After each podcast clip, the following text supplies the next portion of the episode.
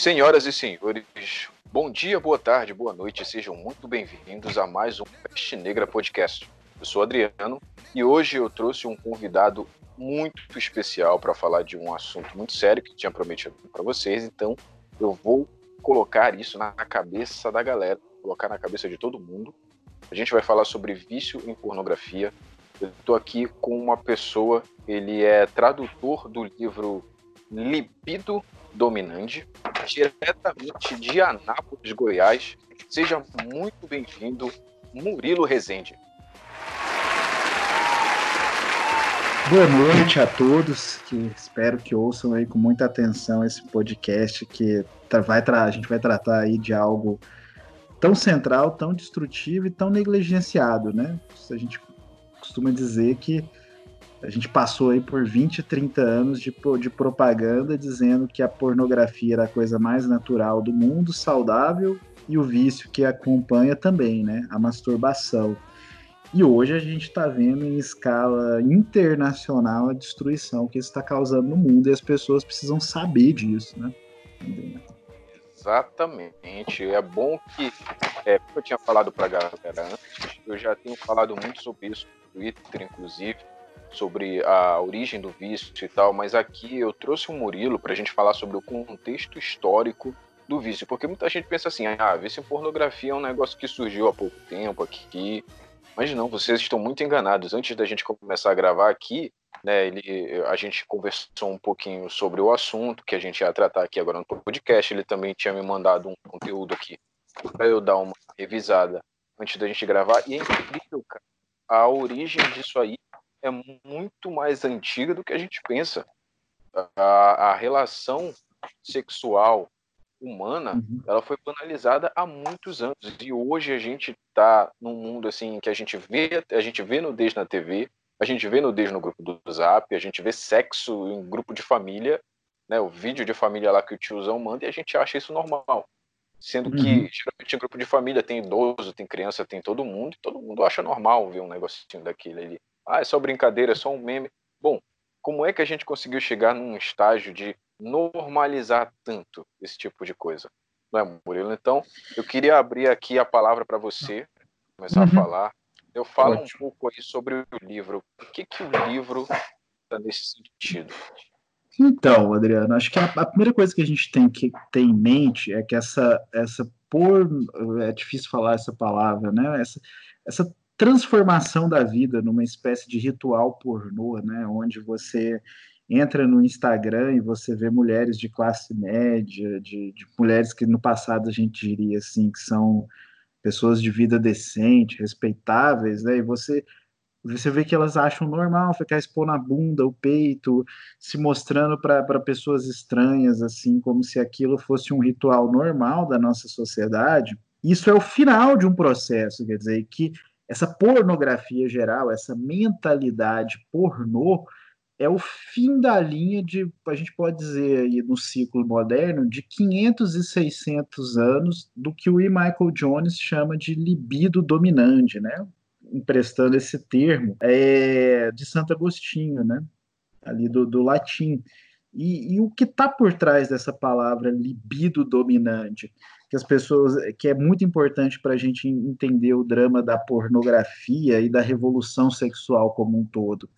É exatamente, é, obviamente, é a junção dos termos, libido, mas logo depois vem a, a, o dominante junto, desejo de dominação. Então, essa palavra está tá associando a noção da libido, do desejo, que inclui o desejo sexual, à vontade de dominação. Você entende? O quanto que o quanto que, que essa é a associação principal, quer dizer que a, a libido descontrolada, a libido irrestrita, ela sempre foi associada em todas as grandes civilizações, em todas as culturas, em todas as sociedades e muito mais na sociedade cristã há um desejo de controle desmesurado dos outros seres humanos. Quer dizer que e que é essa é a grande chave para a gente entender o ciclo moderno que também muitos cristãos às vezes pecam em achar que, por exemplo, a gente ainda está no domínio do pecado sexual individual quando a gente fala de pornografia, masturbação e da psicologia moderna. A gente pensa assim: ah, mas isso daí é masturbação, adultério moderno, sodomia. Bem, isso aí são isso aí é um problema de cada um, que cada um tem que resolver dentro da sua casa, é uma coisa que se a pessoa for dentro da igreja e ela se converter de verdade, isso vai ser alterado. Isso é uma ilusão gigantesca, porque o que distingue a revolução sexual moderna, que caminha junto com todas as revoluções políticas e anticristãs da modernidade, desde a Revolução Francesa e até anteriormente, é a transformação do sexo em engenharia social e como essa transformação do sexo em engenharia social também é quase que de uma forma de numa correlação perfeita uma história da psicologia moderna, que a psicologia moderna, a, a, a psicanálise, a que vai explodir ali na psicanálise uma série de correntes do século XX, ela é, em certo sentido, essa transformação do sexo numa arma de engenharia social. É, eu vou dar um exemplo aqui extremo e moderno disso, que foi brilhantemente abordado pelo professor Olavo de Carvalho num título num artigo dele que, se eu não me engano, se chama Armas da Liberdade. Você lembra do caso do Tiger Woods, Adriano? Ah, sim, do, do assédio sexual e tal. Sim, que ele, o Tiger, na verdade, assim, eu não vou lembrar os detalhes da situação, mas é a história em si, o enredo em si é o seguinte: o Tiger Woods foi elevado ao título de esportista e pai de família modelo americano. Então era um cara que assim ganhava milhões, que bilhões em publicidade, tinha uma família modelo e o sujeito foi lá e foi pego em adultério, né? E talvez até na questão aí de assédio sexual. E o Michael sim, Jones sim. Eh, também aborda essa questão no, em vários artigos deles, e o Olavo também. O Olavo comenta: no momento em que ele foi pego em adultério, a mídia caiu em cima dele, destruindo o sujeito, falando assim: tá vendo? Olha, era o ideal do homem americano, vocês estão vendo o que, que é. E, e você observava que nessa destruição do Tiger Woods, a moralidade pela qual a mídia estava julgando o Tiger Woods era a moralidade cristã, certo? E você sempre pensa assim, ela, mas, sempre é. Mas peraí, como que a mesma mídia que estimula a pornografia, que estimula toda a sodomia, que estimula todo tipo de aberração sexual, que praticamente diz hoje que o comportamento sexual normal, saudável, dentro da família é uma coisa aberrante e que a sexualidade desvairada é uma coisa normal, como que essa mídia massacra o Tiger Woods usando a moral cristã?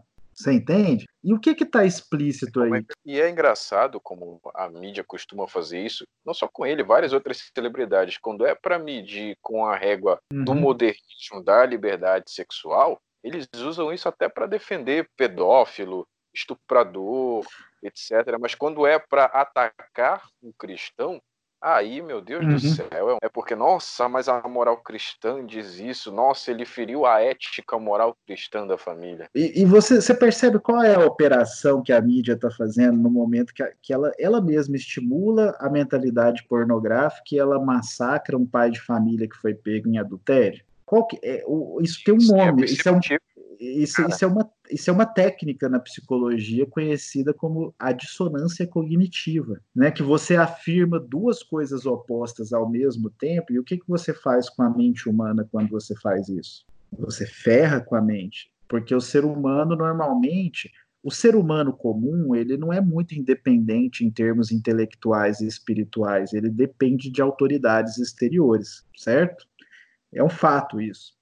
E, e, a mídia, obviamente, na modernidade, em muitos sentidos, ela tomou essa posição de autoridade espiritual e autoridade cultural intelectual. E ela está oferecendo para a pessoa dois pares de valores, de conjunto de valores, de premissas sobre o mundo que são opostos. E ela está afirmando os dois ao mesmo tempo. A gente sabe que isso está apelando para um elemento quase animal no cérebro humano, mas que funciona. Por exemplo, você conhece as experiências, as famosas experiências do Pavlov com os cachorros, que usava também da dissonância cognitiva? Ah, Pavlov, conheço, conheço. Que, que, são, que, que são experiências que consistem no que? Essas experiências que, é, do behaviorismo que foram levadas a extremos. Em animais, você constatou coisas do, como o seguinte você pega um cachorro ali, você ele, tá, ele ama o dono dele, o dono dele leva ele para o experimento. E o experimento consiste em você associar a comida ao choque elétrico. Então você bota um prato de comida na frente do cachorro e toda vez que ele abaixa e vai comer, ele toma um choque.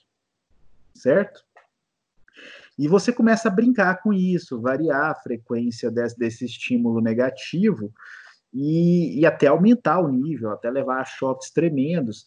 E no fim de um processo como esse, em que você massacra o cachorro com essa dissonância cognitiva, em você associar uma coisa boa, que é a comida, saciar a sua fome, uma coisa extremamente negativa, que é a, a, o choque, a punição corpórea, o cachorro tem uma inversão bipolar do comportamento. Sabe o que, que ele começa a fazer?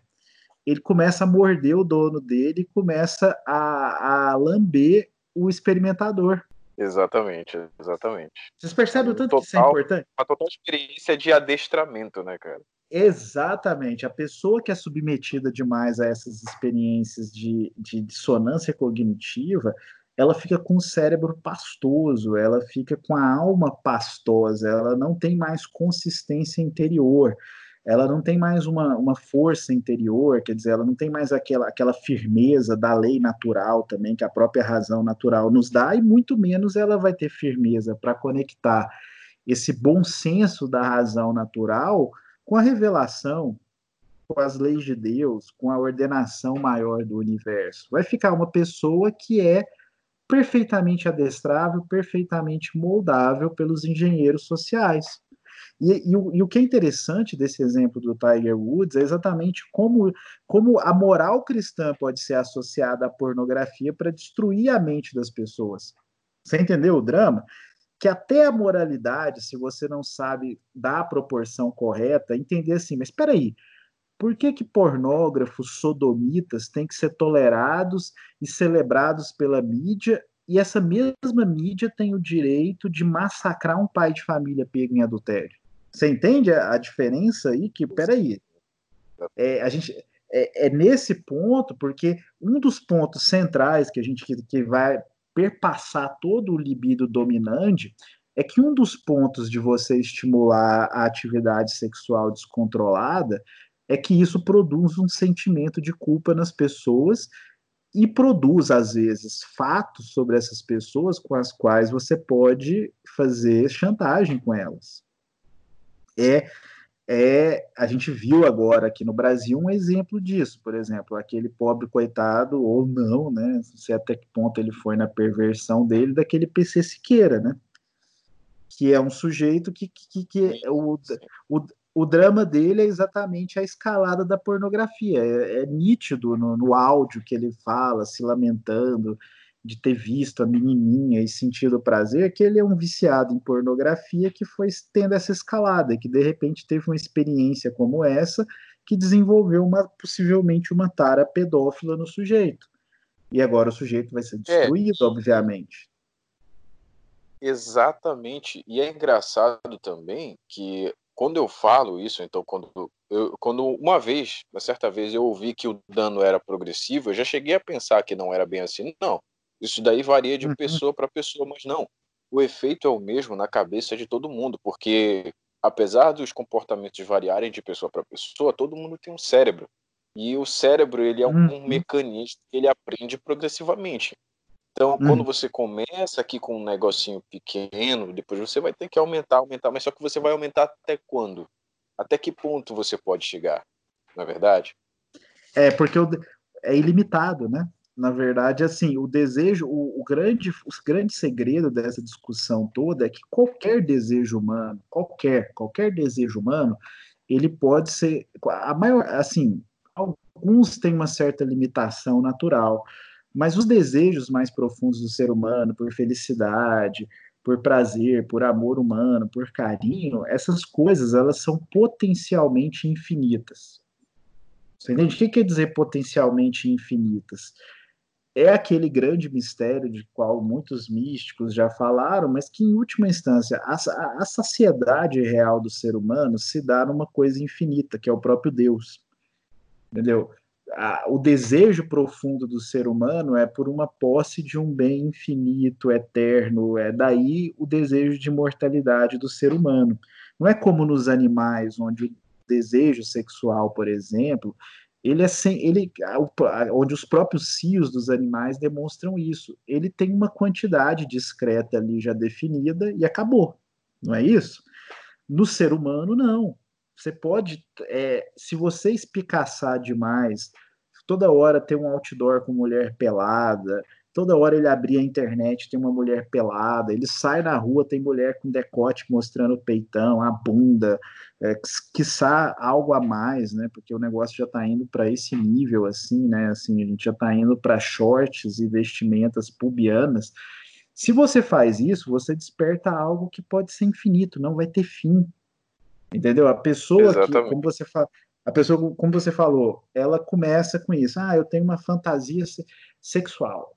Eu quero transar com a minha namorada, com a minha esposa de determinada forma. E essa fantasia veio da pornografia. Ele realiza essa fantasia. Daqui a pouco não tem mais graça, certo? É, Aí vai certo... ter que arrumar fantasias mais e... pesadas, digamos assim. Ah, nossa, ontem eu, é. queria eu queria transar nessa posição. Mas outro dia agora eu não quero mais saber de posição sexual, quero saber de objetos. Aí vai atrás de um objeto. E aí e, e, e, trans, o negócio, é, negócio vai ficar até maluco.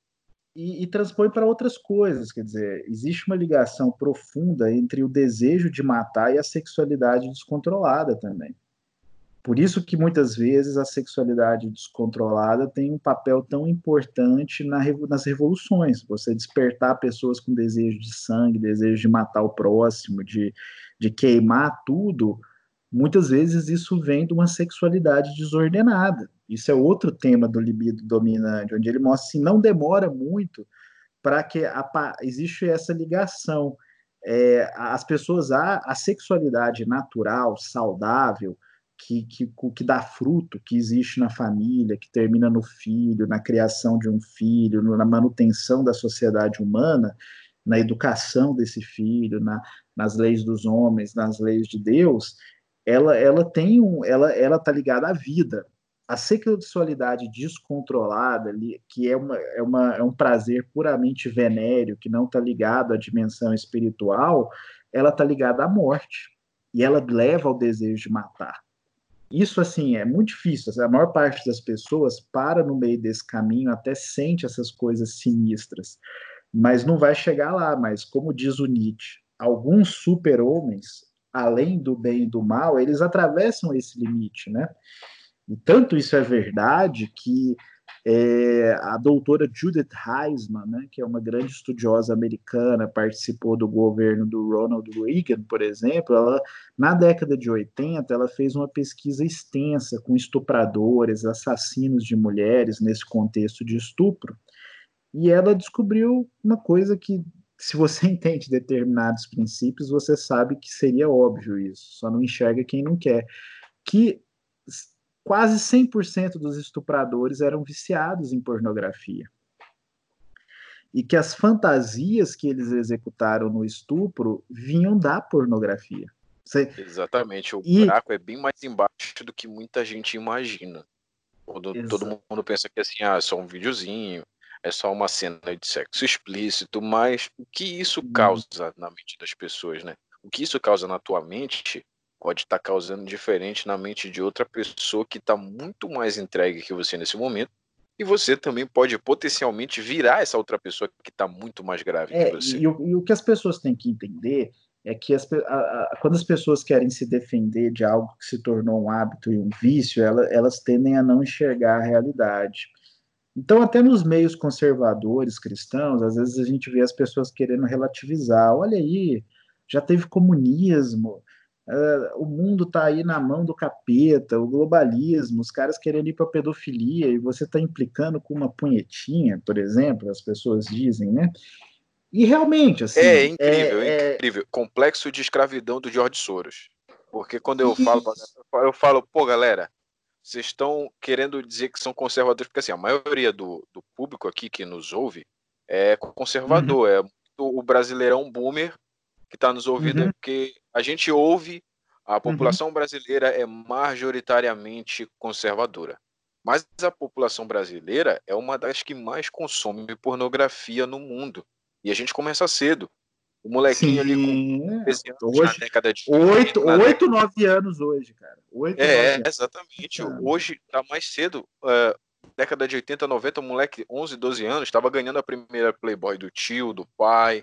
Olha, isso daqui e tal. Eu, eu me lembro bem na minha própria vida que com 12 anos o meu primeiro contato foi por aí, com 12 anos. Foi a primeira vez que eu vi imagens pornográficas. Meu primeiro contato com a pornografia, é? na verdade, foi escondido porque é, eu lembro que um, um, tio meu tinha algumas algumas fitas de, de uhum. algumas fitas pornô, né? Fita, fita VHS, para quem é dessa época aí, eu acho que eu acabei uhum. entregando demais aqui a minha idade, mas eu sou novinho, pô, tenho 27 anos, ainda sou da época do VHS. E aí, é. naquele VHS ali, aquilo ali me atiçou curiosidade pela capa, porque na capa eu vi nudez. Eu imaginei, poxa, o que será que deve ter aí? Então uhum. eu ficava tentando ver em que momento ele ia assistir, ou então quando, né, em algum momento que eu poderia estar livre para ver. Então aquele ali foi o meu primeiro contato. Depois eu achei uma, uma revista Playboy do meu pai, e aí uhum. ali eu já, já fui dando as minhas primeiras viagens, ah. entendeu?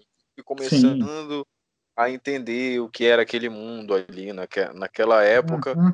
E acredito uhum. que tenha sido a realidade de muita gente. Muita gente foi iniciada cedo nesse mundo aí. É, 95, 95% dos homens, no mínimo. Exatamente, exatamente. Principalmente homens, né? Porque a gente é iniciado desde cedo. Pelo menos as meninas tiveram um pouco de preservação nessa época, mas os meninos não. É aquilo ali batendo na, na tua cara. Né? Liga a televisão domingo ali tem uma doidona de biquíni com a bunda de fora rebolando é, é, e aí, exatamente. Hoje em dia, banheira, do, hoje banheira do Gugu, a gente cresceu com isso, né? É.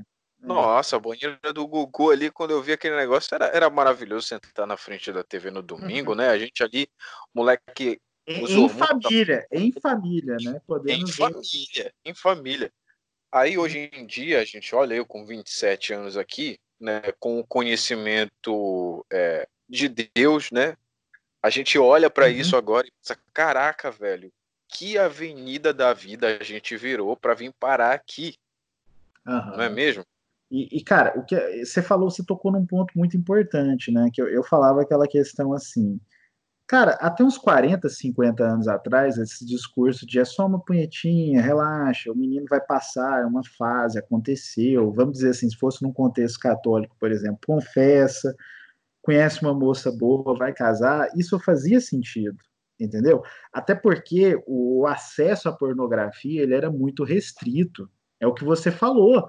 Na década de 90 ainda era difícil, você tinha que pegar uma Playboy de um tio, usar escondido, ir para o banheiro, é, você tinha que pegar um CD num computador que ficava na sala, não dava, entendeu? Não era uma coisa que a qualquer momento, em qualquer lugar que você tivesse, você podia olhar para aquilo já era um problema, certo? Já era um problema. Mas pornografia hoje é o seguinte, cara. É, a pessoa, assim, um menino de 8, 9 anos que sabe mexer no celular, acessa tudo, acessa filmes snuff, entendeu? É assim, quem a pessoa, se ela, se ela deixa seguir ali, ela começa vendo uma mulher se despindo ali na internet, daqui a pouco, ah, mas o que será que tem mais? Que tipo de fantasia que tem? Por exemplo, a sexualidade mais promovida na pornografia é uma sexualidade sodomita. No, assim, 11 em cada 10 pessoas que ficam viciadas em pornografia vão ter tara por sexo anal. Não é verdade? E, assim, exatamente. E, e daí, e daí, do momento em que você já transforma algo tão nojento, quer dizer, tão antinatural, em algo normal, saudável, é bom para ter prazer, é bom, é, você daqui daí para frente a coisa vai só degringolando. Entendeu? A pessoa vai lá, passa 5, 10 anos, ela consegue realizar essas fantasias, ela vai querer outras. E, e você tem acesso ilimitado piorou, não é mais a época do filmezinho VHS, do CD, que perto de hoje estava controlado. Você tem acesso a tudo imediatamente. Quer dizer, parece que é uma espécie de paraíso da pornografia, porque é ilimitado. Se o cara quiser passar o dia inteiro dentro da casa dele, entregue a isso, e, e vendo coisas novas, mulheres novas, de todas as formas, todas as etnias, ele consegue, não é verdade? Exatamente. Isso... É incrível a variedade, né? A pessoa. É, é realmente isso aí que tu falou. Se a pessoa quiser um dia se entregar isso um dia inteiro, ela tem todas as opções. Lá na época que eu iniciei, eu não teria como, eu teria no máximo ali uma fita VHS que eu roubei de um tio, e era aquilo ali que eu teria que me virar. A fita tinha o que? Uma, duas horas. E hoje em dia não. Acho, e, inclusive, isso foi uhum. pautado uhum. num estudo que, que eu li no, no último podcast do uhum. doutor. Uh, esqueci o nome do doutor, do, do, do Donald Hilton. Ele, ele falava sobre isso, a variedade que a gente tem hoje, ela uhum. prejudica muito mais o nosso, nosso lobo frontal cerebral, justamente por isso, porque uhum. a gente se insatisfaz muito rápido com o mesmo. Então a gente está tendo sempre que progredir mais, e aí nessa progressão não tem limite, é muito mais rápido que uma pessoa fica viciada. E eu vou, eu vou além, cara. É assim, como a coisa se tornou tão grave assim, e a pessoa às vezes começa a namorar, vai casar e continua com esse vício. Uma coisa tem que ser dita para as pessoas. No passado, você brincava, falava da Playboy, mas o cara casava, ele parava com isso. Entendeu? Não era não era normal, era considerado coisa de adolescente punheteiro, entendeu? Já tinha uma série de distorções, perturbações, mas era uma coisa que você considerava assim, não, essa bobagem passa, passa com os hormônios. Hoje não. E, na verdade, é, existe uma profunda incompatibilidade entre o vício na pornografia e o sexo conjugal. As pessoas têm que, elas têm que colocar isso na mente delas, assim. É traição para começo de conversa. Entendeu? Não é diferente você. Ah, aí você tocou o dedo na ferida. Entendeu? Aí tocou o dedo na ferida é... da galera aí que é casada, né? Pornografia e masturbação é, não é ah, uma coisa light, eu não estou traindo a minha esposa, é uma coisa assim que eu tenho, é, é uma diversão, é uma coisa que eu, eu, eu relaxo. Às vezes minha esposa não está querendo não, tanto. Tem gente que vem jogar o velho jogo é jogo, treino é treino, isso não existe, não. Não, não, e é uma traição que, em certo sentido, é pior do que o adultério, que as pessoas não param para pensar porque é, é uma distinção que o, o Michael Jones fala muito nesse livro em relação à questão da, da sodomia, do incesto, e, por exemplo, a questão do adultério, é que é uma distinção te, é, da teologia moral que as pessoas esqueceram, é que, por exemplo, masturbação, sodomia é, e incesto são coisas, pecados contra a natureza são pecados mortais, mas que têm um certo nível de gravidade maior do que o adultério. Porque, assim, no adultério, pelo menos existe uma. Assim, se não tem anticoncepcional, é uma coisa completamente errada, é um pecado mortal, causa consequências destrutivas, mas o ato em si é conforme a natureza que Deus criou, certo?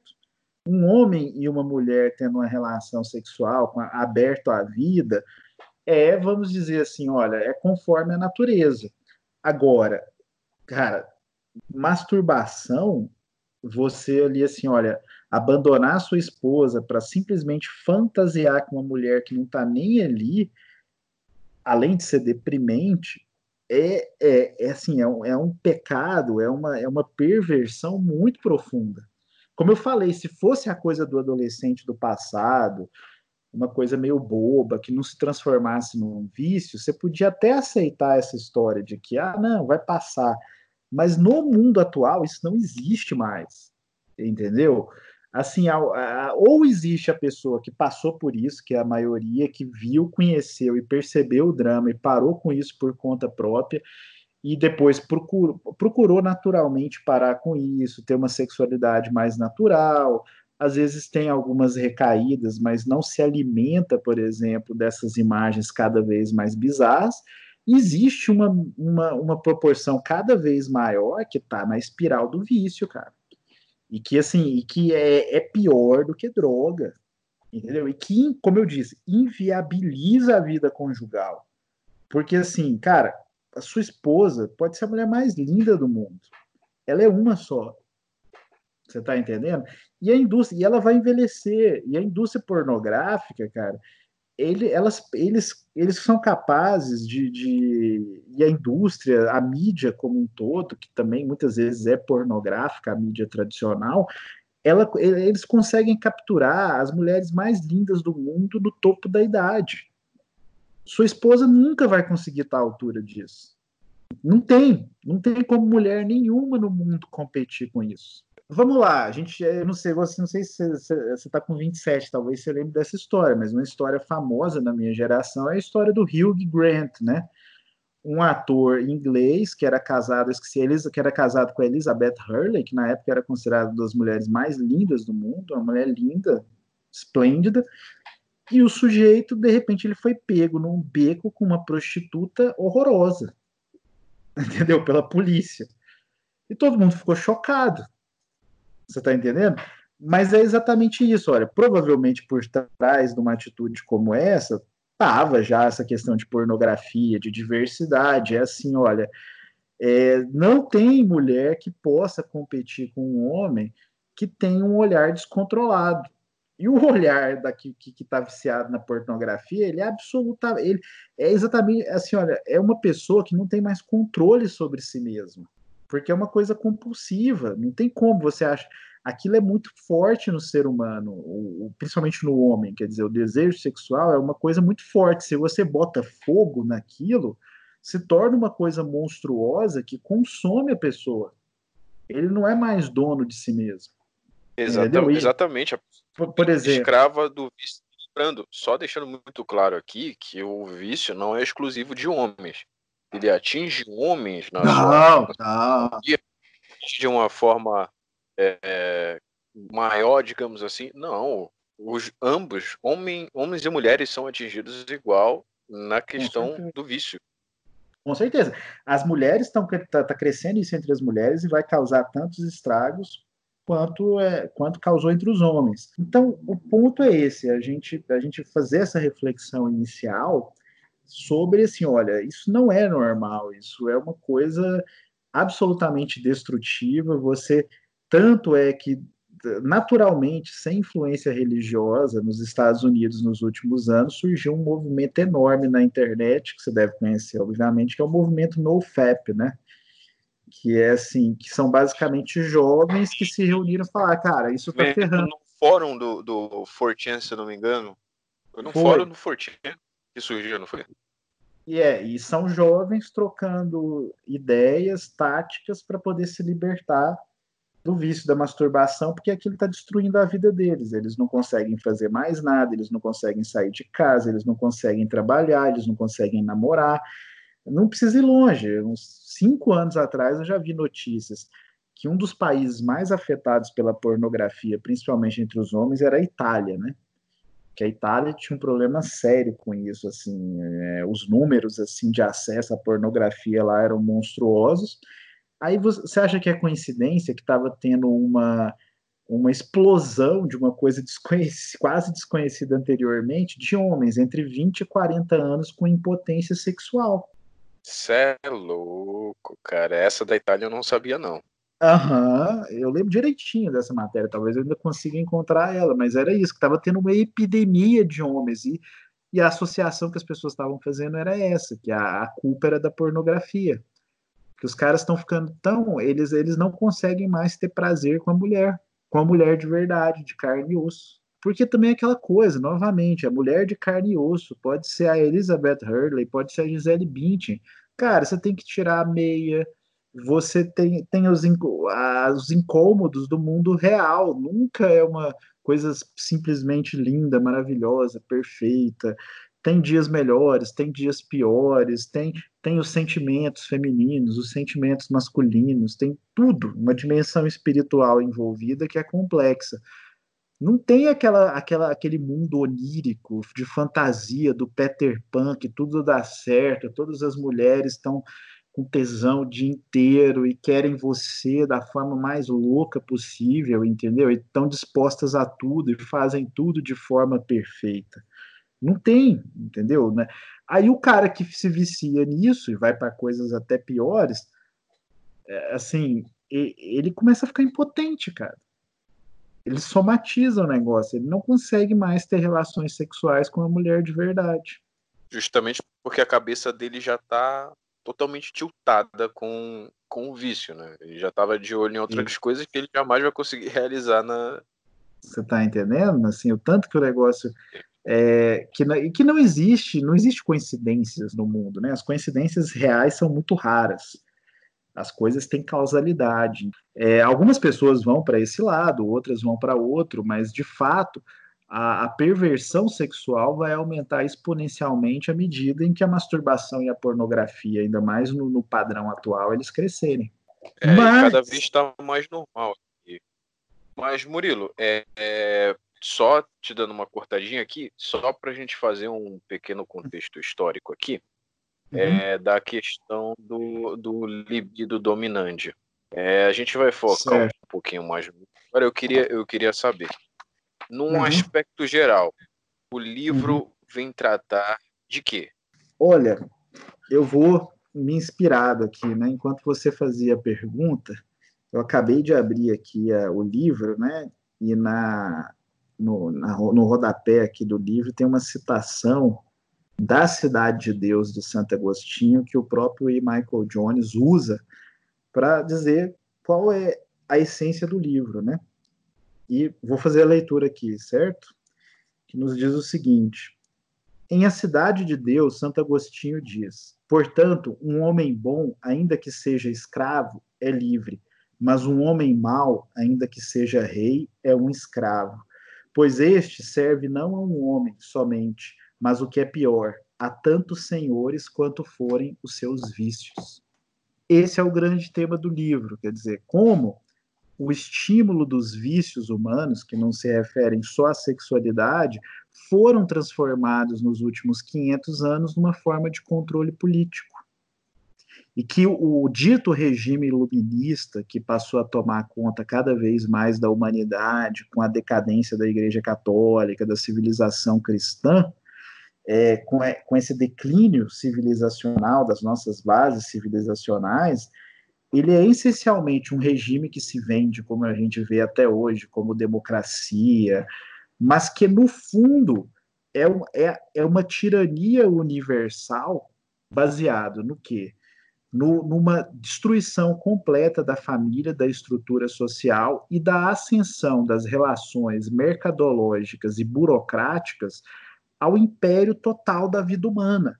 E como é que a burocracia do governo, como é que as grandes corporações manipulam as pessoas? Manipulando as paixões delas.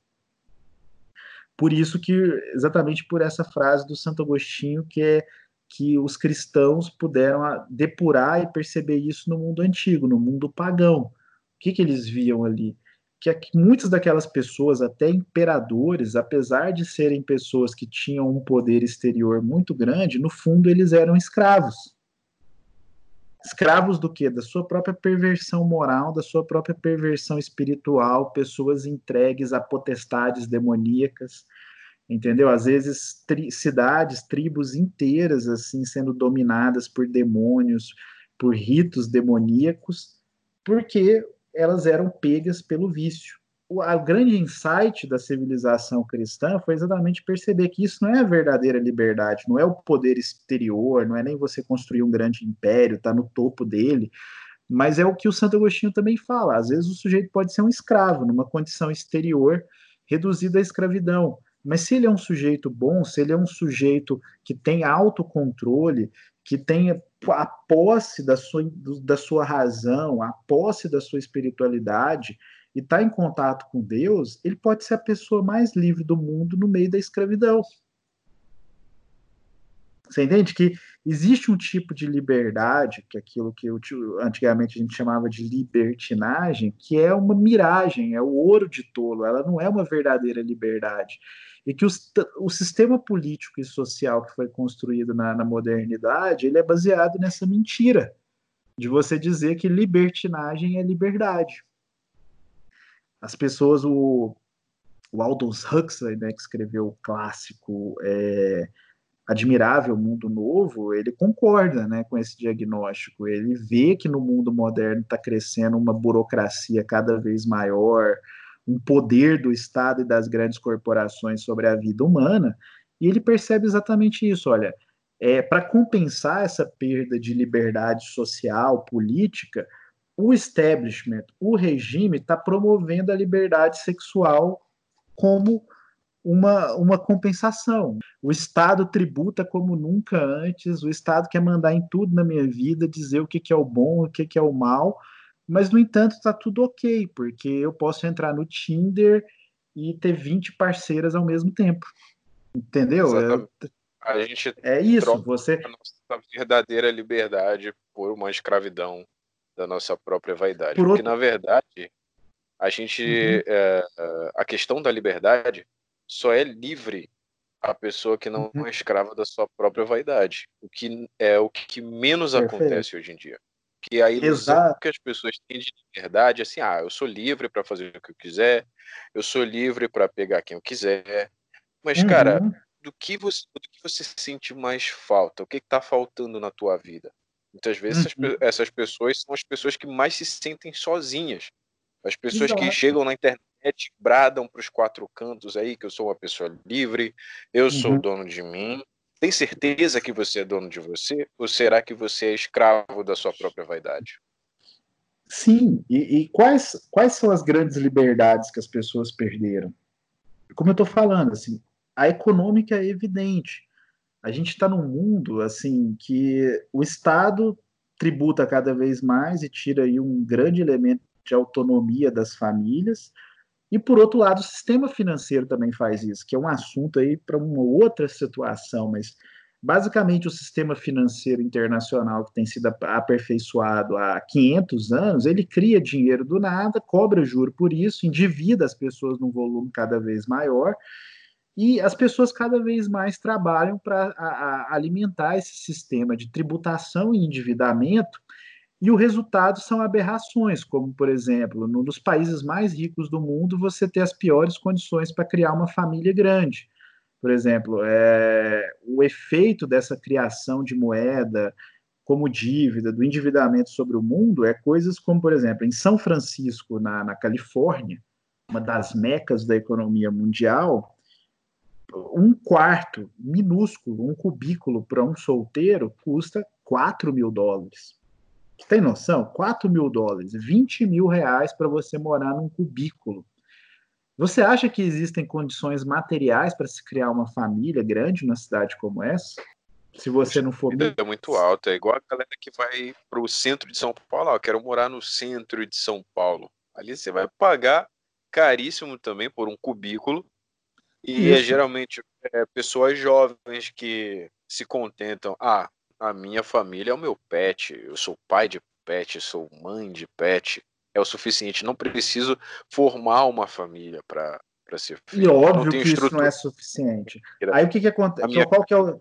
Aí qual que é, qual que é a, a, a compensação que essa pessoa atinge? É o Tinder, é a sexualidade. Ele não tem afeto humano genuíno, não tem o amor de um tio, de um primo, de um filho, de um pai, de uma mãe não tem o amor que é natural na família extensa, né, que é o, a sociedade natural do ser humano, e a sexualidade é a única coisa que sobrou para ele, essa sexualidade esvaziada, venérea, baixa, é, pueril, né, uma coisa de Peter Pan, de gente que não quer crescer, se torna para essa pessoa a única fonte ilusória de afeto humano. Não é isso que a gente vê? é, essas pessoas cada vez mais atomizadas. Então é exatamente isso. A essência do livro é provar com 200 exemplos históricos, quer dizer, várias verdades que vêm de lugares diferentes, tempos diferentes, provar que essa mesma história se, se repete indefinidamente. Posso te dar um exemplo, que é uma das histórias mais interessantes do livro? Lá, é, lá, fica à vontade. É, é uma das histórias mais emblemáticas do livro, que é a história da, de, uma, de uma mulher que até hoje ela, ela é conhecida, uma inglesa, que ela é conhecida como teoricamente sendo a primeira feminista, né? O nome dela é Mary Wollstonecraft, né? Ela ficou famosa na, ela viveu ali por volta da, da época da Revolução Francesa, né? Nasceu um pouco antes ali, atravessou a Revolução Francesa e morreu ali pelos idos ali de 1800 e tanto. E, e ela ela foi uma mulher assim criada num ambiente intelectual e quando Edmund Burke, o, o, autor conservador britânico, escreveu o famoso livro dele, Reflexões sobre a Revolução em França, detonando a Revolução Francesa, mostrando que aquilo é, era uma loucura, né? Ela, ela ficou famosa por depois ter escrito um livro que seria a resposta a isso, que era a vindicação, né, a defesa dos direitos da mulher e também da Revolução Francesa, né? Mostrando que a revolução também seria uma libertação da mulher, das condições opressoras, da, da moralidade cristã, da, da, sociedade burguesa, né?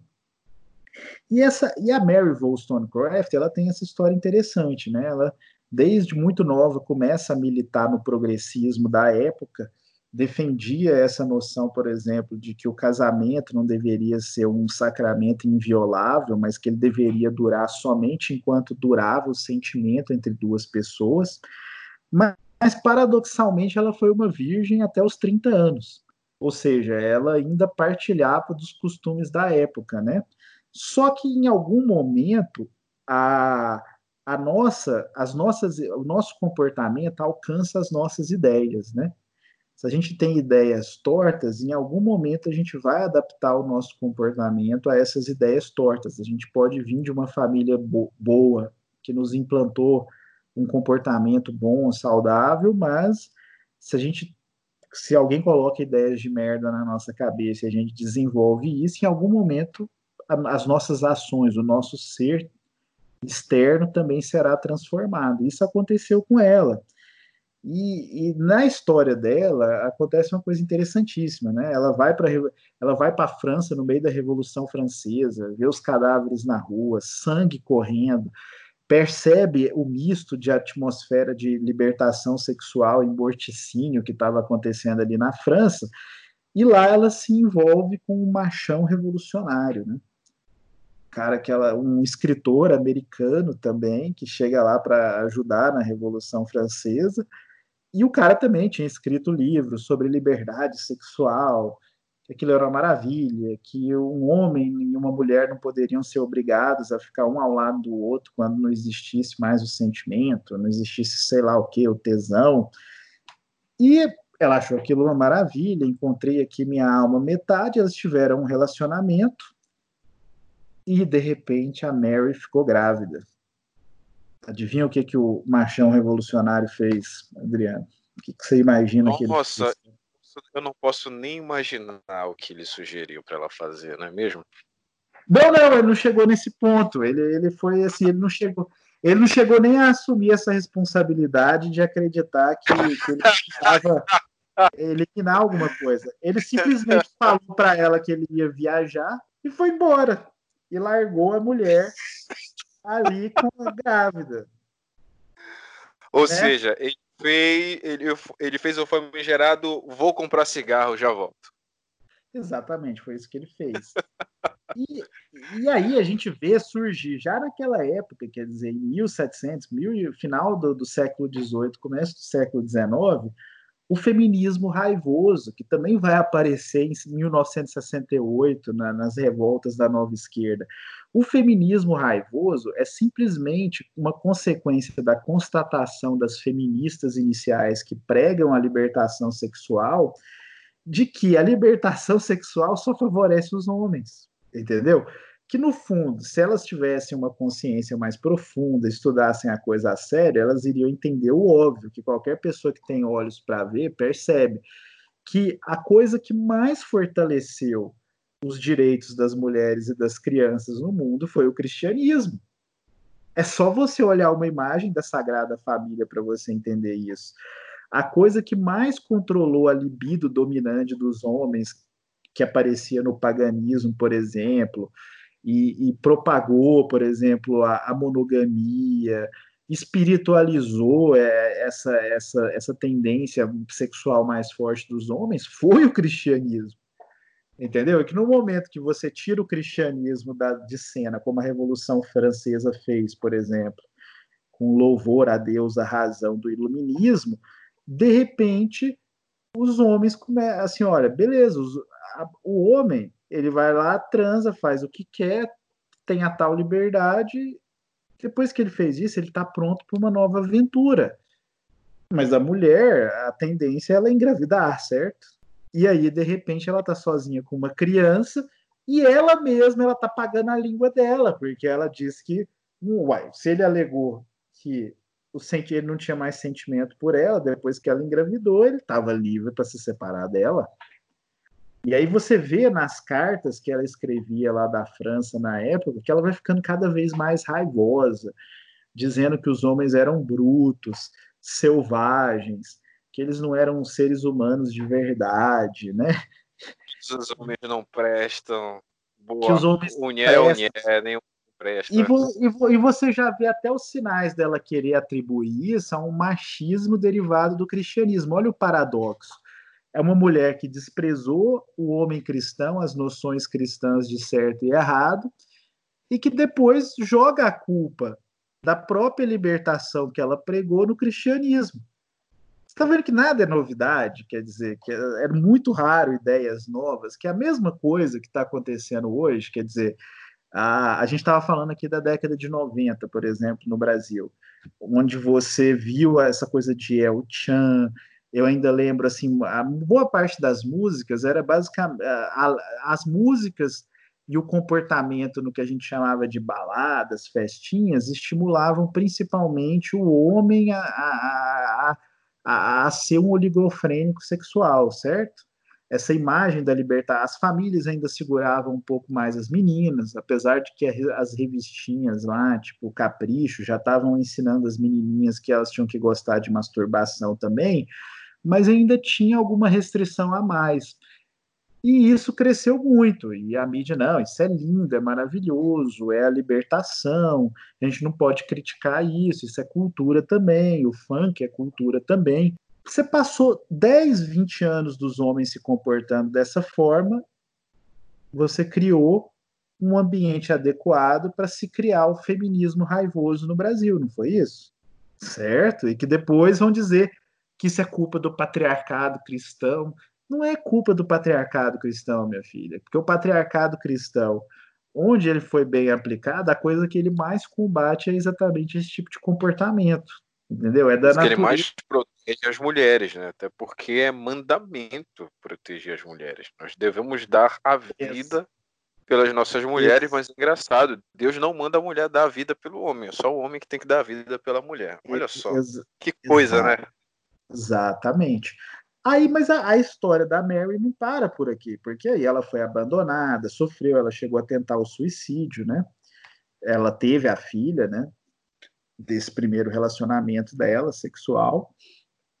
Quando ela retornou para a Inglaterra, depois dessa tentativa de suicídio, ela voltou a se encontrar com um sujeito que ela já conhecia de, de saraus intelectuais, que era o William Godwin, né? um filósofo já comunista da época ali, ateu, iluminista, que tem uma má fama, já tinha uma má fama enorme na Inglaterra, e ela já mais humilhada pela vida, a princípio ela não tinha demonstrado o menor interesse por ele, nem ele por ela, eles não chegaram a, a se enturmar muito, mas eles se reencontraram, a Mary mais humilde, ele também, em certo sentido, a estrela dele já estava caindo no cenário intelectual inglês e eles se apaixonaram, né?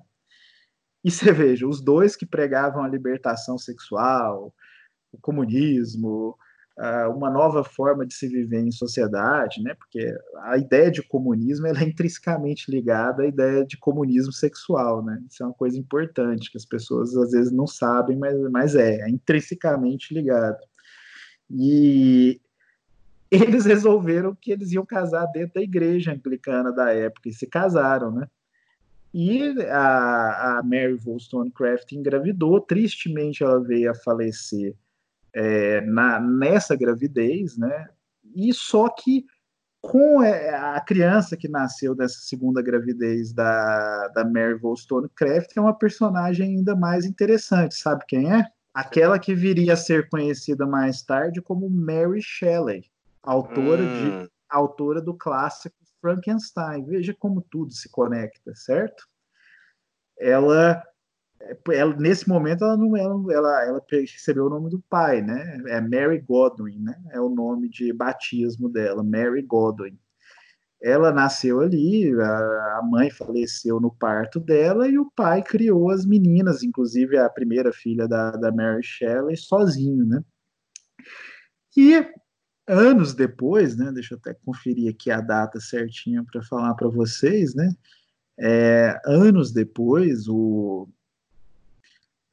depois que o, o, William Godwin já estava relegado ali à, à obscuridade na Inglaterra, em 1812, um poeta recém-casado de nome Percy Bysshe Shelley, que depois se tornaria um dos poetas mais famosos da história da Inglaterra, né? assim, uma figura que é intrinsecamente associada à Inglaterra vitoriana, ele veio visitar a família Godwin, por ser fã da obra aí, era um poeta de tendências revolucionárias, uma coisa interessante, né? Tanto Marx quanto Engels carregavam no bolso sempre um poema do Shelley, né? E o, o, o Shelley, vejam só, ele se apaixonou pela, pela Mary Godwin é, eles consumaram ali o amor no túmulo da mãe da moça e logo ele na paixão ali do momento, Shelley resolveu que ele ia abandonar a esposa e se ofere... inclusive ofereceu dinheiro ao William Godwin, que é, tinha problemas financeiros sérios, para que ele aceitasse aquele arranjo, né? E veja só, o Shelley, o Percy Shelley, né? Ele era um sujeito que ele, ele era uma figura bizarra assim, além de ser um poeta romântico, ele era fascinado pela história dos Illuminati da Baviera, né, por, pela cabala, pelo gnosticismo. E junto com isso, quer dizer, a alquimia, a astrologia, ele era fascinado por essas coisas, mas ele também tinha uma fascinação imensa pela manipulação da vida que a nova ciência parecia prometer. Ele era fascinado pela eletricidade, ele chegou a fazer experimentos com familiares, porque ele imaginava como Victor Franken, hum. Frank, Frankenstein na obra Frankenstein, que talvez você pudesse criar autômatos e novas formas de vida usando a eletricidade, que a eletricidade poderia ser o princípio vital, né? E, e o Shelley, ele, ele, ele, esse desse fascínio dele pela, pela história dos Illuminati da Baviera, que é, da inspiração que ele tirou lendo o livro do Abba de, o famoso livro do Abba de Barruel, que denunciou né, os, os Illuminati a partir dos documentos que o, que o governo da Baviera coletou quando, quando acabou com os Illuminati, ele, ele tinha um projeto que ele, ele desejava é, instituir um tipo, uma nova sociedade secreta que essa realmente daria certo, né? E ela, e ela se basearia ali nos princípios ocultistas da Cabala, do gnosticismo, dos Illuminati. E um dos pontos de partida que ele resolveu dar para essa, essa sociedade secreta revolucionária é, seria a conversão de Lord Byron, que na época era o poeta laureado da Inglaterra, quer dizer, era um poeta que recebia subvenção estatal, né? É, ou seja, era, em certo sentido, o poeta mais famoso e reconhecido da Inglaterra, um famoso bom vivant, libertino, né? Ele resolveu que ele ia converter o Lord Byron à causa dele, mas o mais interessante é como, né? E aqui a gente vai ver é, aparecer uma constante dessa ligação estranha entre libertação sexual, movimento revolucionário, ocultismo, é, a conversão se daria numa reunião que, que, que, aconteceu a partir de um convite do Lord Byron. O Lord Byron tinha uma vila italiana, não sei se era, essa era italiana ali na Suíça, ele convidou a, o casal Shelley, a irmã da, da Mary Shelley, e, e o médico da família para poder passar uma temporada de férias com ele nessa vila. Essa reunião passou a ser conhecida depois na Inglaterra como a, Li, a Liga do Incesto.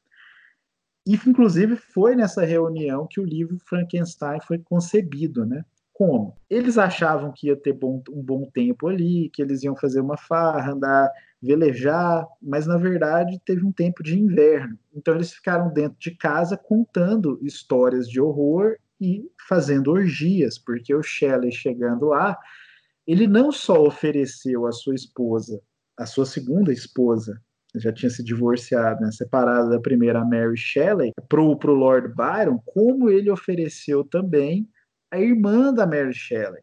E sabe o que, que a, a irmã da Mary Shelley disse para o Lord Byron quando foi se oferecer para ele? Ah. Ela pegou e falou o seguinte: Olha, eu sou sua se você quiser, não se preocupe com, com as inconveniências, ela queria dizer a gravidez, porque eu já tive um relacionamento com meu cunhado, o Percy Shelley, eu engravidei e já abortei, estou disposta a sempre fazer o mesmo. Então eu sou sua para você usar de mim como objeto sexual. Isso ela era estimulado pelo Shelley para poder fazer isso. Certo? Cê é louco, é, velho. É. Você começou a falar aí em Liga do Incesto, é. eu achei que, sei lá, fosse uma liga de basquete, os caras já estão fazendo tudo isso, isso é louco. Não, não, isso aqui a gente está falando de 1800 e já. É, o e Michael Jones chama isso aqui de a primeira revolução sexual, que sempre começa numa elite, né? Só que. É, Engraçado, né? Começa uma elitezinha, uns playboyzinho, com muita e... droga. É incrível, engraçado isso. Tão diferente e... dos dias de hoje, né? Pois é, nada, nada algumas coisas mudam, mas para ficar continuarem sendo as mesmas, né? E começou isso, e só que terminou de esse episódio, ele tem um filme sobre isso, um filme de Hollywood, de, de estrela mesmo, assim, que chama Gothic, né? Acho que gótico em português, né? Que é, dá para achar no YouTube se as pessoas tiverem um interesse, né? Assim, é, tem esses elementos estranhos aqui, mas é um documento interessante. É, mas terminou de forma bizarra, né? No meio de uma dessas orgias lá, ou na preparação para uma, e em antecipação a um ritual gnóstico que o Shelley ia fazer lá para selar a tal sociedade secreta. Inclusive, os relatos históricos dizem que o próprio Lord Byron ficou chocado com, com, com o oferecimento da, da, esposa e da. Você vê, um libertino ficou chocado com a ambientação. Diz que o próprio Lord Byron falou: tem alguma coisa estranha aqui, né? Tem alguma coisa mais bizarra, mais espiritualmente pesado do que eu imaginava. E, e, o Shelley tinha planejado tudo. Ele ia fazer um ritual gnóstico, ocultista lá, satanista, para selar a tal sociedade secreta. E no meio de uma orgia lá, diz que ele começou a ter um sonho louco, que ele, ele começou a, a ver bicos de seio por todos os cantos, assim, começou a ficar surtado com isso. E todo mundo ficou muito assustado e ele teve e ele teve que sair ali da, da eles saíram daquele momento ali da, da, da Itália ali voltaram para a Inglaterra né? E logo depois o Shelley se suicidaria né? Ele foi, entrou num veleiro lá no meio de uma tempestade foi embora e nunca mais se ouviu falar dele né? Só que aqui olha tem um outro elemento muito importante aqui o Shelley tinha obrigado a, Mary a ler a obra do Abba de Barruel denunciando o projeto revolucionário dos Illuminati como a educação revolucionária dele. Só que a Mary Shelley, a filha da Mary Wollstonecraft, ela tirou lições contrárias. Em vez dela se apaixonar pelas é, pelo é, elemento revolucionário dos Illuminati que o Abba de Barruel denunciava, ela tudo indica que ela prestou atenção na moral cristã que o Abba de Barruel estava ensinando. Entendeu? Ela, ela, ela percebeu que aquela ambientação que ela estava vivendo, aquela podridão, aquele clima de orgia, ocultismo, que, que, que tava, era consequência nítida, aquela perversão, aquela loucura, era uma consequência nítida de você quebrar os princípios saudáveis, naturais da, da espiritualidade cristã. E ela escreveu, ela concebeu o Frankenstein exatamente como sendo um alerta sobre esses riscos da primeira revolução sexual. Percebe tanto que isso é profundo?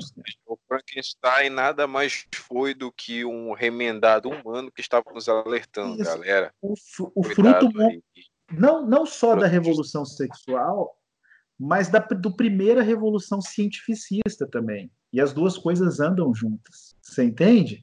O, entendo, o, entendo. Mesmo porque, né, hoje em dia a gente, a gente médicos, psicólogos incentivando aí esse mal horroroso que é a, a masturbação.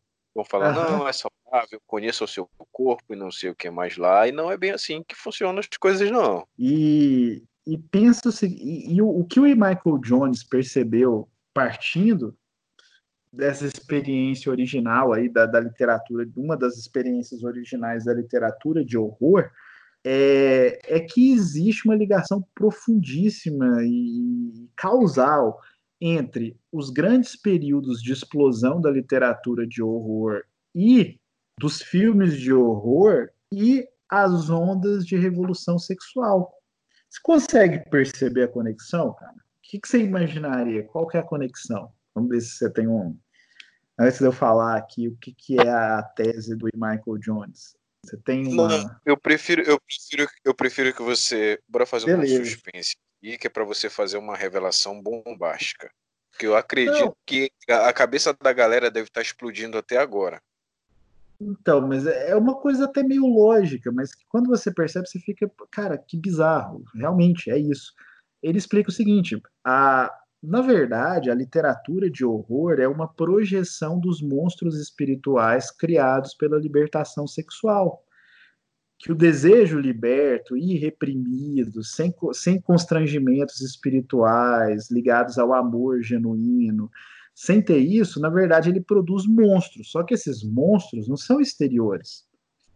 Não são figuras aberrantes exteriores, como o monstro ali na, no Frankenstein, o vampiro na, de, no Drácula de Bram Stoker, ou o Alien, no Alien, o oitavo passageiro. A gente não olha, às vezes até o contrário, quer dizer, são figuras sedutoras. Mas, de fato, o que essa, essa revolução, o que ela viu no próprio marido dela foi uma monstruosidade.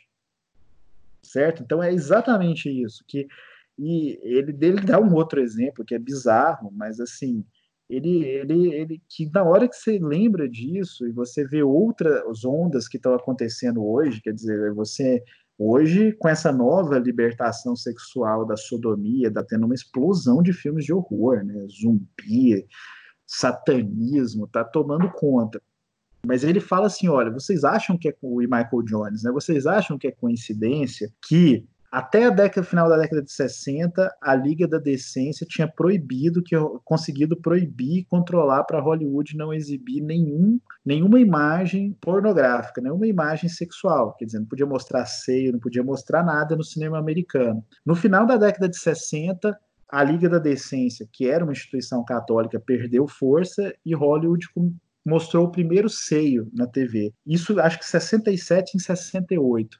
Em 72, eles já estavam colocando filmes pornôs pesados em telas de cinema. Inclusive, num desses anos, acho que foi 72 ou 73, o filme de maior arrecadação nas bilheterias americanas foi o famoso Garganta Profunda. Não vou entrar em detalhes aqui, o nome já diz o que, que é, é, que inclusive é uma história de horror a vida da, da Linda Borman, né, a, a vida da, dessa atriz é, é uma história de terror, assim, ela saiu da indústria pornô e falou do que foi submetida ali, é, mas assim, foi o filme de maior sucesso, se tornou mainstream, e, e ele fala, olha, depois que aconteceu isso, essa explosão da pornografia, da libertação sexual da década de 60 e 70, depois que já teve um primeiro susto ali com os assassinatos do Charles Manson no auge do movimento hippie da nova era, como é que começa a década de 80 com Alien, o oitavo passageiro? E ele mostra, olha, o Alien, o oitavo, AIDS, Alien, o oitavo passageiro. Ele fala, olha, Alien, o oitavo passageiro, a própria forma do monstro é uma espécie de comentário sobre garganta profunda. Hum. Ele fala assim: é impossível. E não só isso, quer dizer, é, a, o fato do alien ele impregnar as pessoas ali com o feto e o feto ser visto como uma coisa aberrante é também aquele, aquela onda assim de que as pessoas já estavam naquela libertação sexual, começam a usar os anticoncepcionais e realmente você começa a ver a gravidez como uma doença. É verdade. Você está entendendo? Claro, dá para ser assim, às vezes quando a gente vê parece uma coisa muito extemporânea, exterior, mas quando você vê que esses símbolos que as pessoas que estão fazendo esses filmes eles vão trabalhando não são aleatórios. Existe uma explicação racional porque é, as pessoas estavam vivendo aquela época e eram os símbolos, os sinais que eles capturavam ali. O que você vê já é exatamente isso, essa percepção de que aquela onda de libertação sexual da década de 70 tinha produzido os monstros, né? Ah, tudo é lindo, maravilhoso, sexo de 200 formas diferentes, a mulher tem que se submeter a tudo. Aquilo, em certo sentido, não só produzia homens monstruosos, mas também mulheres monstruosas. E uma das consequências dessa, dessa sexualidade é, aberrante, monstruosa, era que as pessoas que viviam isso, para elas, um bebê, uma gravidez, não era mais a consumação natural, a frutificação natural da sexualidade, mas era um monstrinho que estava ali dentro. Percebe? Da mesma forma. O Frankenstein, o Victor, o, o, o Victor Frankenstein, que é o cientista maluco do Frankenstein, ele é mistura, ele é uma mistura do Adam Weishaupt, que foi o criador dos Illuminati. Então, ele era um professor de ciências na Universidade de Ingolstadt, na Alemanha, enquanto o Adam Weishaupt era um professor de direito. Mas as tendências dele, de amor pelo ocultismo, interesse pelo estudo da eletricidade, isso veio do Shelley, o marido dela, né? E o monstro, a aberração do monstro, é exatamente o que, que acontece com o monstro ali é, essa mistura sinistra de ocultismo, libertação sexual, produz o desejo ali de você fazer algo, um autômato humano, um novo tipo de criatura mais perfeita, super-humana, né, como o, o, o, Nietzsche viria a, a celebrizar depois, né? E, no entanto, não é nada disso, né? O que surge é um monstro ali que não tem espaço no mundo e que não tem parceira. Não é essa a grande característica do monstro no Frankenstein? Qual que é, qual que é o grande desejo? Exatamente. Qual que, ele é uma aberração, que não tem a unidade sexual natural. Quer dizer, ele, ele foi criado ali por dentro de um espírito de aberração e o que ele pede para o Victor Frankenstein e jura que vai perseguir ele se ele não fizer aquilo é que é que ele faça uma parceira para ele. Ou seja, aí a gente vê essa ligação intrínseca das noções de sexualidade e filme de horror. E olha que coisa interessante, cara, que vai além desse negócio a gente pode aprofundar mais é, em outros podcasts, né? Lembra que eu falei que o, o Percy Shelley ele também teve um caso com a cunhada, né? Certo? Ah, ah sim, sim, sim, sim. O Adam Weishaupt, que foi o fundador dos Illuminati, que foi a, a, a coisa central dos Illuminati foi eles terem bolado a ideia de criar uma sociedade secreta que era uma inversão da confissão cristã. Eles buscavam principalmente confidências sexuais entre os membros da sociedade sexual, numa metodologia lá de confissão psicológica, inspirada nos jesuítas, mas que era para usar como um mecanismo de controle, vamos dizer assim. É, você tinha 500 pessoas que faziam um caderninho de confissões, eles passavam para 100, 100 passavam para 50, 50 passavam para 10, tudo, e 10 passavam para 2, que eram os dois comandantes da, da sociedade secreta, que a partir daquele momento eles passavam a saber da vida de todos, e poderiam usar aqui, aquilo como instrumento de chantagem para controlar a sociedade secreta, certo? E o, o, o Weishaupt, um dos episódios obscuros da vida dele é que ele também teve um envolvimento com a cunhada. E eu vou além. Sabe qual é o outro revolucionário sexual e revolucionário social que você também tem toda a indicação de que um do, um dos episódios centrais da vida dele, que ficou conhecido na sua teoria psicanalítica como complexo de Édipo, também foi baseado numa relação incestuosa real? Hum. Sigmund Freud. Hoje, todas as evidências históricas apontam que, na verdade, o complexo de Édipo do Freud, que é a ideia bizarra de que todo homem quer matar o seu pai e transar com a sua mãe, foi, na verdade, tirada, na verdade, de uma experiência particular dele, que foi a experiência. Ele teve um caso de anos com a cunhada dele, Mina Bernet. Aí você pode me perguntar assim, mas por Você está percebendo a conexão? E aí você pode, aí você pode Uma me levantar. Coisa a outra. Isso aqui, tá, isso aqui tá ficando sensacional, bicho. Minha cabeça tá dando um nó aqui. E mas é eu nunca isso. pensei que fosse gostar tanto de um nó. Mas é, mas é por isso, é porque assim, a, a, quando a gente vai vendo essas coisas, a gente depois a gente vai para os detalhes históricos, pornografia hoje, mas a gente vai entendendo os princípios espirituais, morais que estão por trás e por que, que essa coisa tem que ser tão desordenada como é hoje. É, por que que para você ter coisas absurdas como essa quebradeira que aconteceu hoje é, depois, depois que aquele, aquele rapaz foi lá morto lá por um policial nos Estados Unidos, alguém realmente acredita que foi aquele episódio que causou toda aquela revolução, aquela explosão de Black Lives Matter? Não foi, né, cara? Aquilo já estava preparado e os caras já estão falando em acabar com polícia, mistura com o movimento LGBT. É óbvio que o, o, o alcance daquilo é muito maior. E aí você fala assim, cara, mas pessoas que estão vivendo essa vida da libertinagem moderna, do vício na pornografia, por que que são essas pessoas que agora estão querendo tocar fogo no mundo? Isso é intrínseco, uhum. sempre foi. Foi assim na Revolução Francesa, foi assim na Revolução Russa, foi assim em maio de 68. É a vida sexual descontrolada, anormal, caótica que gera normalmente a sede de sangue necessária para uma revolução. Vamos dizer assim, normalmente, às vezes é o inverso, mas o mais comum é que um começo de revolução sexual, de libertação sexual, seja o prelúdio de toda grande revolução. Revolução nesse sentido diabólico, sinistro, demoníaco, de forças anticristãs, entendeu? E agora eu sim, puxei, sim eu puxei esse fio do Freud, cara. E aqui, acho que a gente pode terminar num ponto alto esse primeiro podcast, trazendo uma nova figura aqui. A gente vai entrar em mais detalhes disso, mas agora pense o seguinte: o Adam Weishaupt, um, um ocultista revolucionário, incestuoso. O Percy Shelley, a mesma coisa, incestuoso o Freud, o grande teórico da revolução sexual moderna, também possivelmente incestuoso.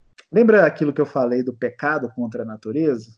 Sim, existia, sim, sim. Existia algo é, intrinsecamente mais perverso no pecado da natureza?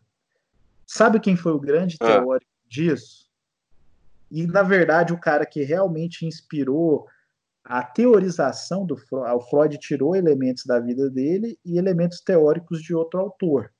Da onde que de qual autor o Freud tirou realmente o conceito, a ideia em si do complexo de Édipo? Foi do Nietzsche. Hum. Isso que a gente está falando aqui do incesto, mas por que diabos esses caras têm que ser incestuosos, têm que cometer aborto? É porque o pecado contra a natureza é o princípio do super-homem do Nietzsche.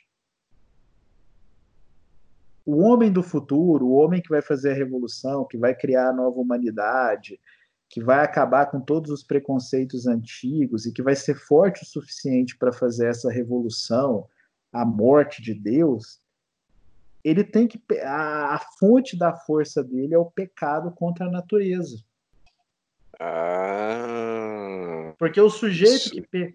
E o que, que, que, quer dizer pecado contra a natureza aqui? Em última instância, quer dizer também pecado contra o Logos, quer dizer, o Logos, a segunda pessoa da, da, da Trindade, que também é a estrutura da realidade. A ordem que existe no mundo é nosso Senhor Jesus Cristo, ele é o Logos. Ele é a racionalidade, ele é a ordem, ele é a estruturação Então não é à toa que o Nietzsche se vangloriava de ser o anticristo. Ele estava com, com o espírito do anticristo, sem dúvida. A teoria dele é profundamente isso. Quer dizer, o que ele estava querendo dizer é isso: olha, se você quer acabar com essa sociedade cristã, com os, os resquícios delas, você tem que romper com a ordem natural, que também é a ordem divina. É uma pré-condição para você ser um verdadeiro revolucionário. O livro no qual o, o, o, Nietzsche tocou nisso com mais profundidade é um clássico dele chamado Nascimento da Tragédia. Vou ler um trechinho aqui para a gente, beleza? Olha o que, que, ele, olha o que, que ele fala aqui. Fica à vontade. Em relação ao Édipo, sedutor de sua mãe e solucionador de charadas, uma interpretação imediata vem à mente, segundo a qual, quando Lembre, lembre-se o seguinte: o Édipo também foi aquele que solucionou o enigma da, da esfinge, né? Que ninguém tinha solucionado em toda a antiguidade. Aí olha, olha isso aqui. É, uma interpretação imediata vem à mente, segundo a qual, quando, através dos poderes mágicos e oraculares, a força do presente e do futuro, a rígida lei da individuação e a mágica da natureza são despedaçadas, a pré-condição causal desse feito é um ato monstruoso e antinatural, algo como o um incesto. Só é possível forçar a natureza a revelar seus segredos por uma oposição vitoriosa a ela, isto é, por um ato antinatural. Vejo o reconhecimento disso esboçado naquela horrenda trindade do destino de Édipo o mesmo homem que resolve o enigma da, da natureza, essa esfinge de dois gumes, deve violar a ordem mais sagrada da natureza. Peraí, que é, saiu aqui da página que eu falo um segundo. Peraí. O, é, essa esfinge, o mesmo homem que resolve o enigma da, da natureza, essa esfinge de dois gumes deve violar a ordem mais sagrada da natureza como parricida e esposo de sua mãe. O sentido do mito parece ser de fato inescapável. A sabedoria, e especialmente a sabedoria dionisíaca, é um terror antinatural.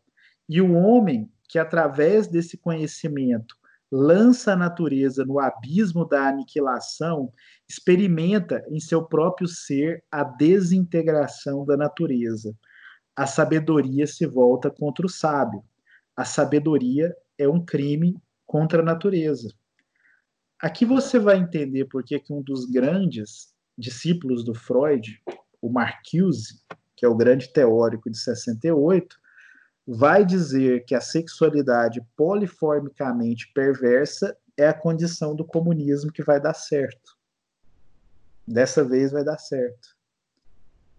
Hum, é o comunismo que vai primeiro abalar as estruturas da, da família ocidental. Você sabe?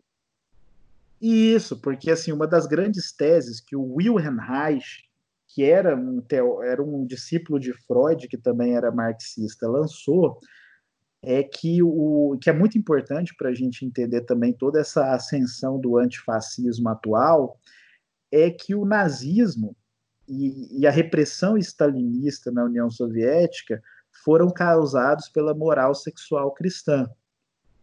Que quer dizer, ele tinha uma tese, quer dizer, de que a, o sexo de todas as formas é natural e qualquer repressão sexual vai produzir violência. Isso é a tese do Wilhelm Reich, né, que foi muito popular em toda a esquerda. E, e então, as feministas, as novas feministas que são discípulas do Freud, do Wilhelm Reich, que misturam isso com Marx, com Engels e vão buscar inspiração também num tratado do Engels sobre a família, elas tiveram uma, uma iluminação, elas pensaram assim, nossa, sabe por que, que, o comunismo não deu certo? Sabe por que, que o Stalin virou esse terror? Porque, eu não sei se você conhece esse elemento da história, mas no começo da Revolução Russa houve uma revolução sexual, acabou casamento, divórcio para tudo quanto é lado, as crianças eram criadas em orfanatos do Estado, os pais abandonavam os filhos, e isso produziu uma tragédia social, entendeu? Criminosos por todos os lados, e o Stalin fez uma espécie de, de revolução conservadora na União Soviética, que alguns discursos dos ministros do Stalin sobre a família parecem ser a pregação de um padre ou de um pastor, certo? E então ele, a esquerda, nossa, isso é horrível. Mas eu entendi, o comunismo não deu certo porque a primeira propriedade privada foi a mulher. E sabe qual que é um dos.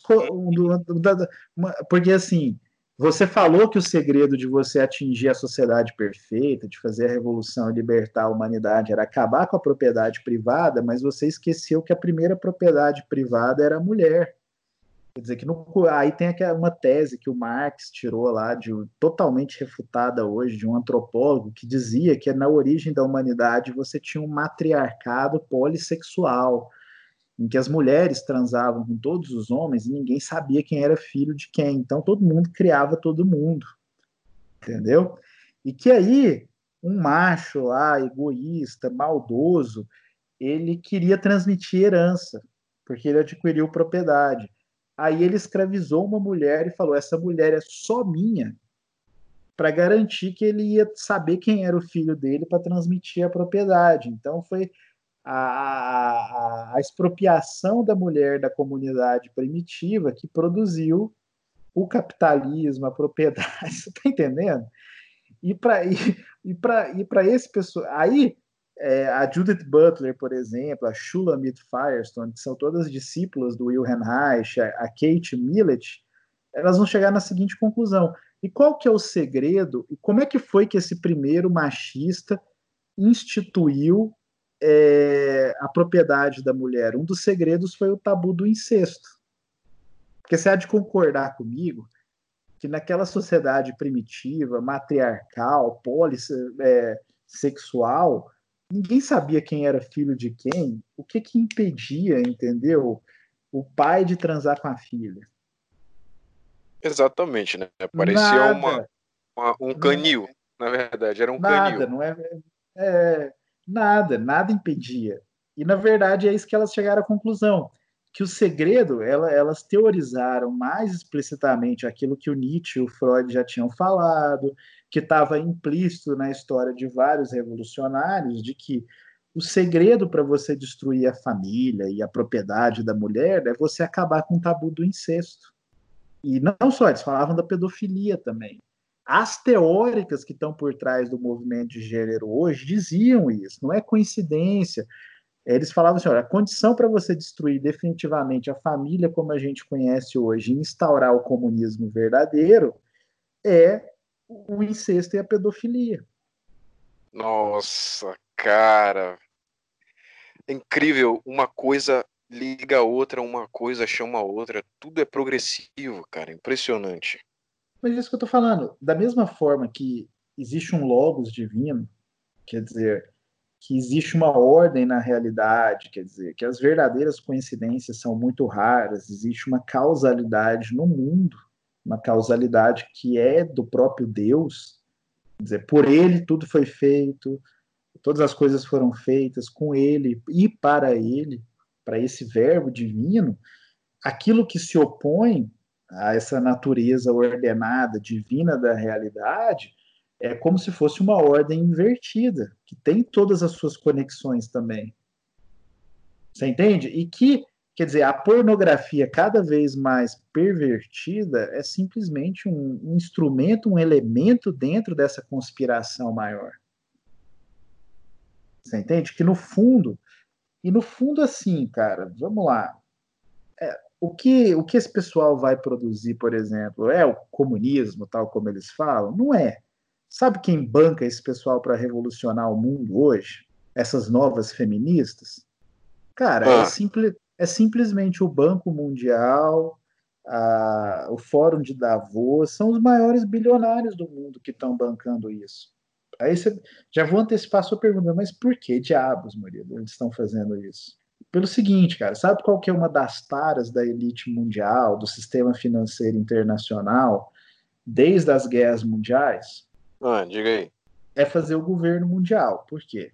Por que, que você tem que ter um governo mundial? O que, que significa governo mundial? Que vai surgir um imperador mundial, vai ser entronizado e não vai ter mais governo no Brasil? Não, não é isso. É uma coisa muito mais sutil.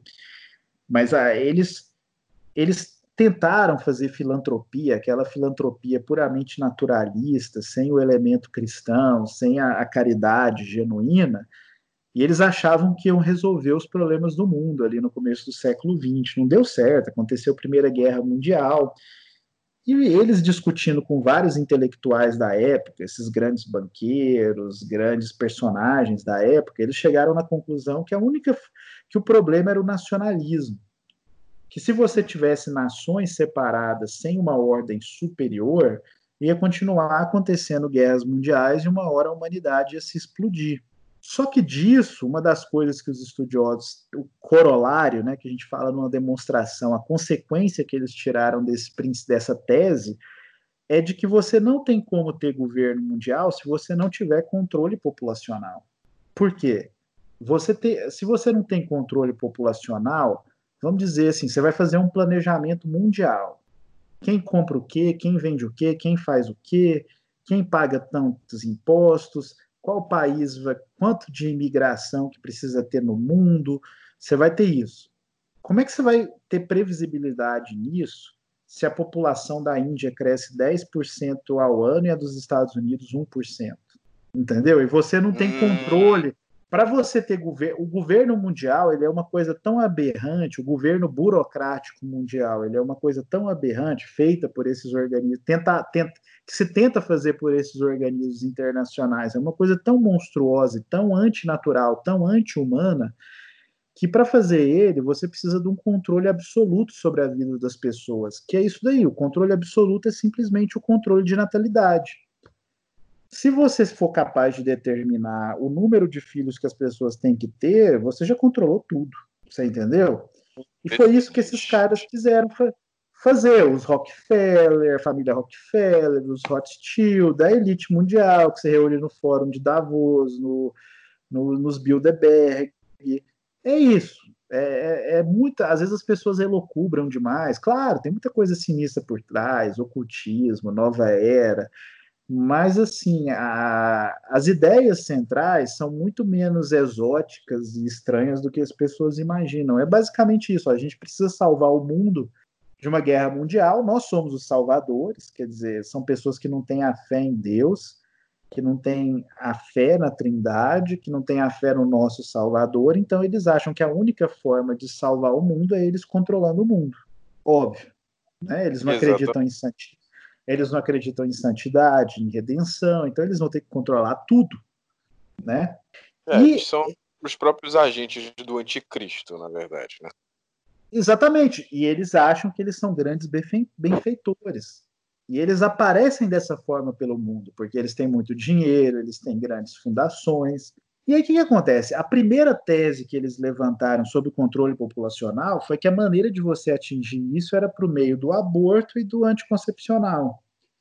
Que você ia desenvolver. Quem financiou, por exemplo, a pílula anticoncepcional foi a família Rockefeller. Acho que eles tinham algum interesse em saúde da mulher, eles queriam que as mulheres parassem de ter filhos. Tanto que a primeira pílula anticoncepcional provavelmente está relacionada, por exemplo, com câncer, com a explosão do câncer de mama. Era uma, era uma bomba hormonal. ou, antigamente, pílula anticoncepcional não permitia gravidez. Ela permite hoje porque você tornou ela mais leve, entendeu? Antigamente, ela, ela barrava completamente a gravidez, porque era um negócio que destruía a mulher por dentro, mas os caras não estavam nem aí para isso e a pílula anticoncepcional e o aborto. E não estava dando certo, porque mesmo onde você implementava isso, as pessoas continuavam a casar, a ter família e ter muitos filhos. E durante muito tempo, um sociólogo, cara, de nome Kingsley Davis, que era um sociólogo britânico, ele que também era muito preocupado, essa é uma das grandes preocupações da elite eugenista mundial, quer dizer, o mesmo pessoal que fomentou Hitler, por exemplo, que a eugenia era muito mais forte nos Estados Unidos e na Inglaterra do que na Alemanha, por exemplo. É a dondoca que fica com nojo daquele tanto de pobre tendo muito filho. Essa é a ideia, entendeu? Esse, é, isso são eles, né? Isso, esse é o nojo. Ele tem um filhinho ali, esses pobres, esse povo aí religioso está tendo muito filho, tô com nojo. E o mundo não pode ser assim, porque senão eles vão destruir a natureza. É, essa é a mentalidade geral dessa elite, né? E, eles, e esse Kingsley Davis, que não era, como nesse caso, ele não era comunista nem nada, era um cara da elite mesmo, assim, acadêmica, ele, ele, ele percebeu que enquanto as pessoas ainda a mulher sonhasse com o casamento, com, com o príncipe, que a vida dela em casa ia ser uma maravilha, que o lar era um lugar pacífico, enquanto você não mudasse essa concepção, ou seja, você desconstruísse o papel tradicional de homem e mulher na sociedade, você não ia resolver o problema do controle populacional. Ele tentou ter acesso aos Rockefeller, à família Ford em vários momentos, às grandes fundações, mas no, a princípio eles não levaram muito a sério. Até que uma estudante de doutorado dele, esqueci o nome dela, ela virou uma feminista famosa do mundo inteiro, circulava nas altas esferas internacionais. Um dia ela sentou para conversar com um desses figurões aí e conseguiu convencer explicou, falou, olha, não, não adianta, não adianta só investir em aborto anticoncepcional, você tem que investir num movimento cultural que vai desconstruir o papel tradicional do homem e da mulher na família. E adivinha só, tem um pessoal da esquerda que já bolou isso. Eles já fizeram a teoria para isso. Que é o que a gente conhece hoje como ideologia de gênero. E aí ela hum. venceu, eles bateram o martelo, é verdade isso, essa ideologia de gênero que a esquerda bolou, a gente vai transformar em política internacional. Isso aconteceu por via da ONU. Teve uma reunião de sodomitas na Indonésia, acho que aí eles criaram os princípios de Yogyakarta, que depois foram chancelados pela ONU. Então, na década de 90, a ONU já definiu que a ideologia de gênero seria uma política da ONU, que ela ia implementar no mundo inteiro. Você está entendendo? Exatamente. Então, assim, hoje eles estão falando que sodomia é uma coisa maravilhosa, que pornografia é uma coisa linda, que fist fucking é uma coisa linda, maravilhosa, que todo mundo tem o direito de ver essa porcaria e que você não tem que proibir isso, você não tem que reprimir, porque no fundo essa elite iluminada mundial, ela acha que é assim que os otários não vão ter filhos. Hum. Que as baratas vão parar de ter filho. Vai ficar todo mundo batendo punheta, mexendo com o cu e ninguém vai ter filho. É isso mesmo. Cara, que, que... que louco. Que louco todo, todo esse. Você tá entendendo? Esse, todas essas ligações aí. Eu, eu achei incrível porque abriu a minha mente para muitas coisas. Às vezes a gente pensa que, não, isso aqui começou aqui é, é por causa disso, mas tem uma raiz muito mais profunda do que a gente imagina. Tudo Cara, é questão qual... de controle social. Incrível. E, e, qual é o nome dessa raiz, cara? É a ascensão do anticristo, cara. Isso é o espírito do anticristo, cara. Quer dizer, Exatamente. É, é, pela é algo... imoralidade sexual.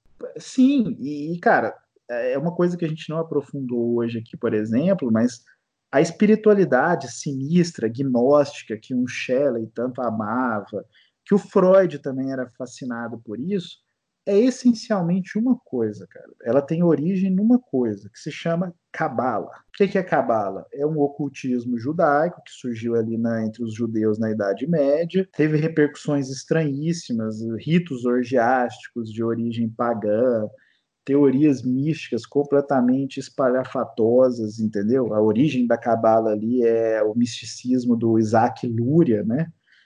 Que depois da expulsão dos judeus ali da, da Espanha, a febre messiânica cresceu muito entre eles e começou a surgir essas coisas malucas para você tentar explicar por que, que os judeus não controlavam o mundo, por que, que o Messias não tinha vindo. E tá lá, cara, é a cabala. Cara, e o que que tá por trás, por exemplo, da maçonaria? É a cabala, cara. Você está entendendo? E o que, que é que. E quais, qual é a simbologia que o entretenimento mundial, a elite mundial propaga, por exemplo, nessas cantorazinhas, símbolos sinistros? E o que, que é eles também agora dizem abertamente que estão frequentando? É a cabala. Hum, então, sim, sim, sim. Quer dizer, por, é, aqui é muito difícil, porque aí a gente já está entrando meandros assim de, de, de, de, de, obscuridade, de coisas sinistras, que é muito mais, são mais, muito mais difíceis de serem abordadas. Mas por trás disso está todo o ocultismo que atravessou a história da humanidade. Quer dizer, a cabala, os, os mistérios pagãos, Você está entendendo? É, é, a imagem de tudo. Ah, cara, você está entendendo que o isso aqui que eu, que eu falei em breves traços para você, toda, no fundo a gente tá, o que a gente está desenhando aqui é a prostituta da Babilônia. Sim, é isso mesmo. É isso mesmo. Não é? No momento que você está descrevendo, o que qualquer descrição? Olha, ela vai seduzir as nações, é vinho, quer dizer, não vai ser uma dominação que não é mais somente militar, mas é uma dominação pela sedução. Uma dominação cultural, totalmente. Por isso, e o instrumento principal é a sedução. Cara, pensa assim, imagina na Idade Média, cara, se tem dois reinos em guerra, e chega um cara para você assim, chega um cara num reino, veio do outro reino, olha, os homens não têm que ser homens, as mulheres não têm que ser mulheres, vocês não têm que ter filhos, vocês têm que se libertar desses preconceitos. É, não, você tem que ter imigração livre, você tem que deixar quem vocês quiserem entrar no seu país e fazer o que quiser aqui dentro, inclusive receber a ajuda do seu governo. Cara, se um filho da puta fizesse isso na, na, na Idade Média, o que, que os caras iam falar? Pô, isso aí é um agente externo, um espião, um sabotador que quer destruir nossa nação. E hoje a gente tem a ONU. a ONU, as ONGs internacionais, todo mundo está dizendo: oh, não, imigração. Se você, se você não deixar ter imigração livre, você é fascista. Se você não achar que é lindo travesti educando criança, você é fascista se você. Tudo você é fascista. Entendeu? E tudo isso são coisas assim, cara, que vai botar todas as nações de quatro, entendeu? Que vai transformar todos os homens em efeminados, bundões, vai masculinizar as mulheres, entendeu? E criar uma ruptura social monstruosa que não vai ter governo que vai dar conta, quer dizer, os níveis de criminalidade, de uso de drogas, de loucura vão subir a níveis incontroláveis, eles já estão subindo, porque é aquela coisa, no fundo, todas essas pessoas são escravos, e escravos não. O escravo genuíno, aquele, como ele fala, olha, uma pessoa boa no meio da escravidão, ela não é um escravo. Você vê isso até fora do ambiente cristão, num Sêneca na antiguidade, que foi um escravo, um filósofo que foi um escravo, que tinha uma paz de mente, uma sabedoria imensa. Mas a pessoa que é o escravo, que foi submetido àquelas condições terríveis, deprimentes de vida e se deixou massacrar por aquilo, cara, essa pessoa é uma pessoa descontrolada. Ela nunca tem ela não tem controle sobre a própria vida e nunca vai ter. E é isso que está se trazendo. A, a população ocidental está se transformando nisso. E olha que outra coincidência incrível. Sabe qual era um dos grandes métodos na antiguidade para você manter, fazer que a, a, escravidão continuasse a existir como instituição, Adriano? Ah, ah, diga. Era, é, era uma forma de libertação sexual, cara. Como? Normalmente os escravos eram prisioneiros de guerra. Então eram o quê? Pessoas desenraizadas. Você tirava ele, de onde ele tinha uma estrutura social, família, onde ele se encaixava e você levava ele para uma metrópole imperial onde ele não se conhecia ninguém, não tinha contato nenhum. Mas é só você pensar, cara, ele vai começar a trabalhar ali, vai começar a ter relações, vai conhecer uma mulher, vai poder formar família. Não é verdade, os escravos tinham alguma propriedade, em muitos casos, eles tinham uma certa autonomia. Se você deixar esse cara ter família, ele vai criar raízes e não, o filho dele não vai ser mais escravo. Ele vai ter força social própria. Então, como é que você fazia para garantir? Em muitos lugares você fazia para, inclusive no Brasil, na escravidão no Brasil, se fez coisa semelhante. Como é que você fazia para ver? Você, faz, você juntava os. Como é que era se dava o relacionamento dos escravos? você juntava eles num lugar em determinadas épocas do ano e liberava para todo mundo transar com todo mundo. Uhum. Sim, Aí o que, que acontecia? Sim. Ninguém sabia quem era filho de quem, não tinha raiz, ninguém tinha laços com ninguém. Então, essas pessoas continuavam atomizadas, fragilizadas e sozinhas, e a instituição da escravidão continuava a existir. Cê é louco, bicho. Que loucura, velho. Que loucura. Então você tá entendendo que libertação sexual é uma forma de escravidão, cara. destruição, desconstrução da família, esses comunistas enchem a boca para dizer que são grandes libertadores, mas eles são escravos de banqueiros, de uma elite mundial que quer escravizar o mundo com endividamento, impostos e liberdade sexual. Ou seja, sempre presuma hum. macumba e globalismo. Isso, é exatamente isso. E que, e que as pessoas têm que entender isso, cara. É isso que está em jogo. Não é uma coisinha, se você pode, se você sentir uma coisinha, mas é assim, cara, o espírito do anticristo está se levantando no mundo, cara. A humanidade, pelos meios mais sutis, demoníacos, perversos, de, de sedução pela luxúria, a gente está sendo transformados em assim em coisas subhumanas. Quer dizer, cara, é aquela coisa, cara, nossos antepassados Cara, eles vieram para a América de cavalo. Os caras, assim, os caras, assim, é, eles, os, os primeiros cristãos, eles, eles se entregaram na arena. Eles viviam no deserto. Os caras lutaram, assim. Essas pessoas entregaram o sangue para nos dar a nossa civilização, nos dar a nossa herança espiritual, a revelação.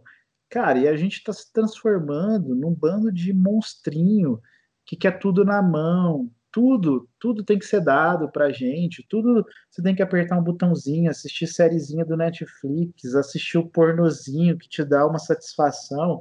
E quem falar isso, qualquer coisa contra essa transformação de homens e mulheres em monstrinhos descerebrados, são fascistas, monstruosos, entendeu? Racistas, machistas, sexistas, tudo, entendeu? Cara, Exato. é óbvio. E assim, se você continuar submetido a isso, não se levantar contra isso, não ter uma vida minimamente decente, não, não, não levar algo diferente para os seus filhos, você é cúmplice disso. Não tem como, entendeu? É, é, a máscara do mundo, a máscara da mundanidade caiu até uns 30, 40 anos atrás, você ainda poderia ter ilusões de que este mundo era compatível com o cristianismo, com famílias cristãs. Não é. Então, não é assim, é não é normal você dar pro seu celular para seu filho, não é normal você dar tela, dar um laptop para ele ficar tancado dentro do quarto fazendo o que ele quiser.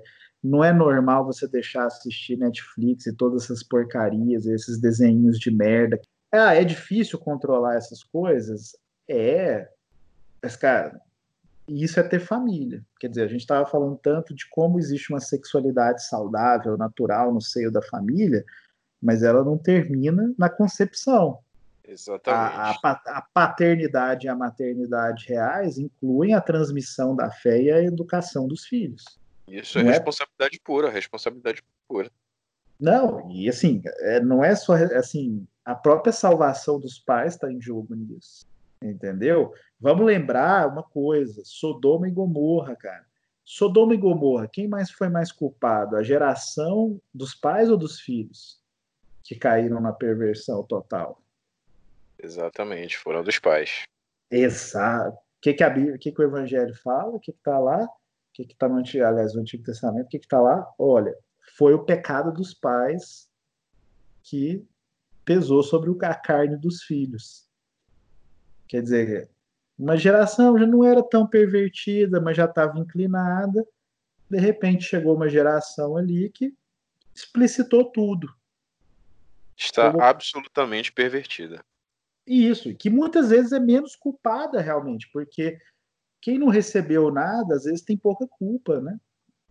É, né? É. é tipo aquele negócio de quando eu cheguei já estava assim. Isso, quer dizer, a, o cara que já foi criado ali naquele ambiente, pô, divórcio, para tudo quanto é lado, falta de respeito entre homem e mulher, falta de amor, prostituição, pornografia, adultério para tudo quanto é lado. A pessoa que foi criada nesse ambiente, de fato. Vai parecer. É porque está normalizado, né? E uma coisa leva a outra. Entendeu? São coisas associadas. Exatamente. Essa, tudo é progressivo, tudo é ligado. Isso, você tá junto nisso daí, né? Nesse, nessa atmosfera de perversão e de corrupção da infância, porque os adultos que forem criados com isso vão corromper a infância. E essa é a próxima etapa, né? A pedofilia generalizada que está por vir. Exatamente. Antes, né, ninguém imaginava assim, ah, não sei o que, a pedofilia jamais vai passar pela legalidade. E hoje em dia a gente tem até associação que abertamente defende a legalização da pedofilia, que é o caso da Nambla. Né, isso, mas isso é, é desde a década de 60 e 70, e tá voltando agora. e, na é, verdade, então... e na verdade, a gente está chegando num. Eles já estão na, na, fase de normalização. você sabe como é que é a, dentro da dialética? Revolucionária desses caras, aquela dialética hegeliana, sabe como é que é a fase de normalização? Ah. É botar a gente para discutir pedofilia. Mesmo você se discutir para se opor ferrenhamente, perceba assim, cara, até pouco tempo atrás, pedofilia, cara, não tinha discussão, cara. É para matar. Entendeu?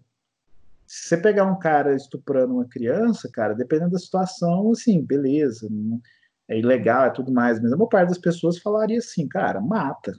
Pode acontecer, se um pai matar numa loucura ali, um cara numa situação como essa, uma outra pessoa, é tipo, cara, estado de comoção, crime passional não é culpado. Não é isso? Você Exatamente. Não tinha, você não tinha discussão. Agora você já está na fase de problematização. Ah, não é bem assim, o cara pode ser ver imagens pedófilas, mas não chegar a cometer o crime. E aí você começa a debater isso. Só o fato de você debater, você já está legitimando. É, já perdeu. Já perdeu. Você está entendendo? Então, e, e assim, eu, eu alerto para isso porque assim, é inevitável. Eles vão seguir nessa dialética. A adoção homossexual, assim, cara, é uma, é uma regra muito simples. A, a maior parte dos estupros de vulneráveis é feita por homens. Entendeu? Qual que é a maior parte dos estupros de, de, de dentro de casa? É padrasto. Entendeu? Se você colocar dois homens que são dois padrastos dentro de uma casa, você acha que vai diminuir o nível de estupro e de aliciamento de menores? Não vai, né? É uma questão estatística, vai, vai aumentar, vai duplicar no mínimo, sem levar em conta uma perversidade maior. Então, disso vão surgir situações que vão ser inevitáveis. A criança gosta, ela ama os pais que introduziram ela, faz parte do amor entre eles. Sexo é amor, qualquer sexo. Qualquer e aí, tipo. E aí, Tudo cara, vai, vai acontecer o seguinte: vai ter juiz, vai ter gente político, vai ter gente importante na sociedade que fez isso. E aí depois disso esses caras vão ter poder e não vai ter retorno. Aí já vai ser irreversível. É. Então, assim, é, a nossa postura deve ser assim, cara, a gente tem que se separar disso. Foda-se o que eles estão dizendo que é lindo, maravilhoso, o que, que o que, que a ONU disse, o que, que a OMS disse, a OMS lá sugerindo que pedofilia pode ser algo natural, saudável, atividade sexual infantil desde cedo, masturbação infantil, né? Então, assim, foda-se o que essas pessoas pensam, foda-se o que a Globo pensa, foda-se, entendeu? O que, o que a professorinha fala que é lindo, politicamente correto. Vamos estudar a sério é, livros um como esse Libido Dominante para a gente ter as fatos. armas. Hã? O que importa é a verdade, o que importa são os fatos. Isso. Por isso que um livro como esse Libido Dominante, que a gente tem que continuar aí falando dele, e eu até te falo, né, assim, como inspiração para a gente terminar aqui o podcast. Recentemente eu comecei aqui em Goiânia um curso a convite de um padre. Eu tinha acabado de ver um podcast do Michael Jones, ele falando: olha, uma pessoa perguntando para ele: o que, que a gente faz? Ah, tudo tem um começo. Peguem esse livro, comecem a fazer grupos de leitura. E eu comecei lá com o padre, muita gente participando, já compraram os livros. Essas pessoas depois vão poder fazer grupos de leitura por si mesmas. Esse livro, por exemplo, o Michael Jones recebeu uma mensagem do arcebispo da Polônia, e do presidente da Polônia agradecendo ele, dizendo que a tradução polonesa do libido dominante foi importantíssima para que eles acabassem com a ideologia de gênero na Polônia. Maravilhoso. sensacional. Sensacional. Isso, esses fatos que eu falei aqui para você, cara, são só um vislumbre. Esse livro aqui vai, vai dos Illuminati lá em 1700 até os tempos modernos. Tudo que está acontecendo, indústria pornográfica moderna, psicologia moderna, manipulação, e tudo é uma pesquisa histórica, cara, de uma, de uma qualidade científica assim, impressionante. O Michael Jones tem uma capacidade de pesquisa é um gênio nesse sentido aí. Eu recomendo até que as pessoas busquem conhecer mais sobre ele, logo estão vindo outras. Sim, é isso, é isso mesmo que eu vou incentivar o pessoal. Vocês que estão ouvindo aí, procurem um livro, Libido Dominante. É o Murilo, explica aí como é que as pessoas podem comprar esse livro. Onde é que tá Olha, é, ele está amplamente disponível aí na Amazon, né? Eu sei que na na Vide Editorial, que é a editora, e na livraria do Bernardo Kister, é, costuma ter promoções, né? Assim, onde sai. Ele, preço de capa ele é 119, um livro de. Deixa eu ver aqui, quase 800 páginas. Mas o normal na Amazon é 79, 80 e poucos. Mas eu já ouvi pessoas dizendo que já conseguiram comprar por 69 reais o ah, valor. Ah, então tá ótimo. Aí vocês aí que estão ouvindo, por favor, vão atrás do livro. Eu também vou atrás aqui, porque é um livro maravilhoso. Só esse papo aqui que eu nem vi o tempo passar. Eu tinha conversado com o Murilo para a gente tentar fechar aqui o podcast de uma hora e meia. Já estamos em duas horas aqui e tem tanta coisa para falar que eu já vou aqui te chamar para um, uma próxima para a gente continuar junto. esse papo, para a gente fechar esse livro aí, porque eu tenho certeza uhum. que as uhum. pessoas vão gostar muito. É um livro uhum. riquíssimo tem muitos fatos, tem muitas nuances. Vocês, a gente está podendo né, ter o privilégio aqui de, de conversar com o Murilo, dele explicar para a gente mais ou menos do que se trata, o livro, por onde ele vai, e também alertando a gente sobre diversas coisas que aconteceram no decorrer da história e como é que a gente veio parar aqui hoje. Mas então eu te agradeço imensamente, Murilo, pela tua presença agradeço aqui. Muito, Adriano, pela, pela, pelo convite. Feliz é, sim, continue sim. nessa luta, cara, porque isso é um chamado de Deus, entendeu? Não tenho dúvida disso. Isso é uma coisa que é horrível aos olhos de Deus, é horrível aos olhos da razão humana. Imagine aos Exatamente. olhos. Então é uma coisa assim, é uma abominação da desolação. Então fique firme nessa luta aí, cara, porque é, essa luta está crescendo muito no mundo todo, como eu te disse. É, vou te contar só uma história antes de terminar aqui. É, um sabe qual que é um dos maiores seguidores do Michael Jones hoje lá nos Estados Unidos, populares? Quem? Um sujeito, um sujeito chamado Rush V, cara, que era um cara que ele era um pick-up artist, aqueles caras que ensinavam os caras a pegar mulher, enganar a mulher.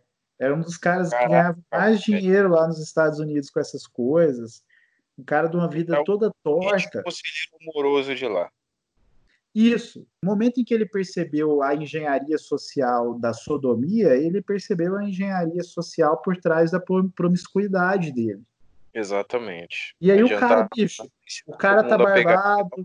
Uma hora e abriu o precedente, né? Se converteu e o cara fala: olha, eu li uns dias atrás, eu li um texto dele que ele fala uma coisa bem interessante, que ele fala o seguinte: olha, o cara, o garanhão que pega todas as mulheres e o, como é que é, o incel, né, o cara que está na garagem dele ali, batendo punheta pra mulher na garagem dos pais, eles são a mesma pessoa. Um tem sucesso, o outro não tem, mas a vida deles é a mesma escravidão ao de, a, a libido dominante.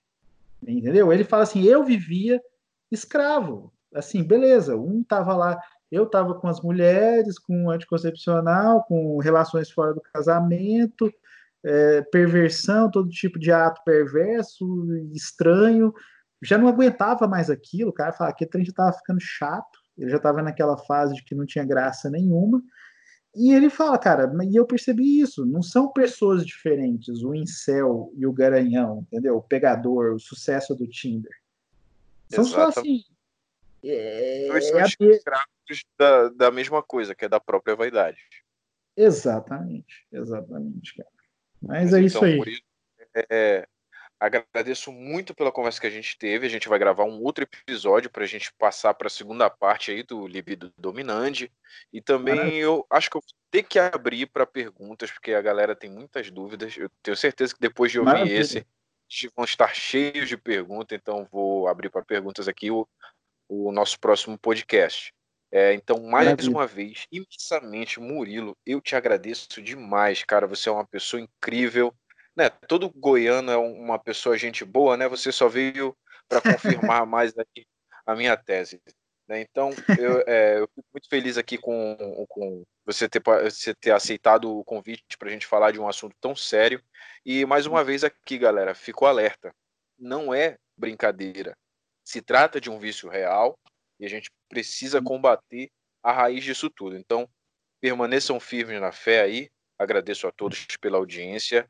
E Murilo, se você quiser deixar um recado aí para a galera, fica à vontade. Pessoal, tenham fé, busquem a Deus, busquem a nosso Senhor Jesus Cristo. Assim, a gente falou tanto de coisas negativas aqui, mas existe o outro lado, quer dizer, nada mudou.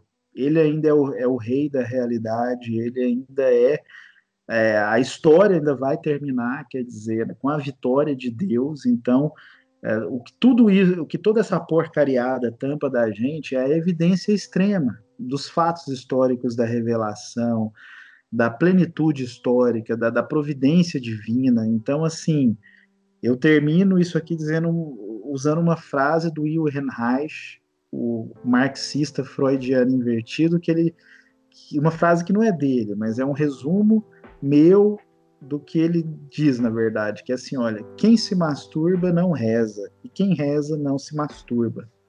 Que foi uma coisa que ele percebeu, olha, que as duas, as duas coisas eram mutuamente contraditórias. Então, tentação todos nós temos. Eu contava em outra conversa aqui para o Adriano que um rapazinho que se converteu recentemente ao catolicismo lá nos Estados Unidos, que era drogado, cheio de problema, perdeu um irmão para as drogas, ele testemunhou no Twitter o seguinte: olha, desde que eu me converti e tive uma espécie de iluminação, eu não sinto o menor desejo por drogas, acabou mas não se passa uma semana sem que eu me sinta tentado pela pornografia. O que, que ele está dizendo? Pornografia, nesse sentido, é pior do que droga. Exatamente, porque a pornografia é muito mais fácil de, de conseguir do que, do que a droga, até propriamente dita. Porque a pornografia também se trata de uma droga, é um vício igual uma, a uma droga química. Olha, Mas enfim, que... Brilo, é, fico muito feliz, te agradeço e nós estamos encerrando por aqui, pessoal. Até a próxima. Fiquem com Deus e até mais.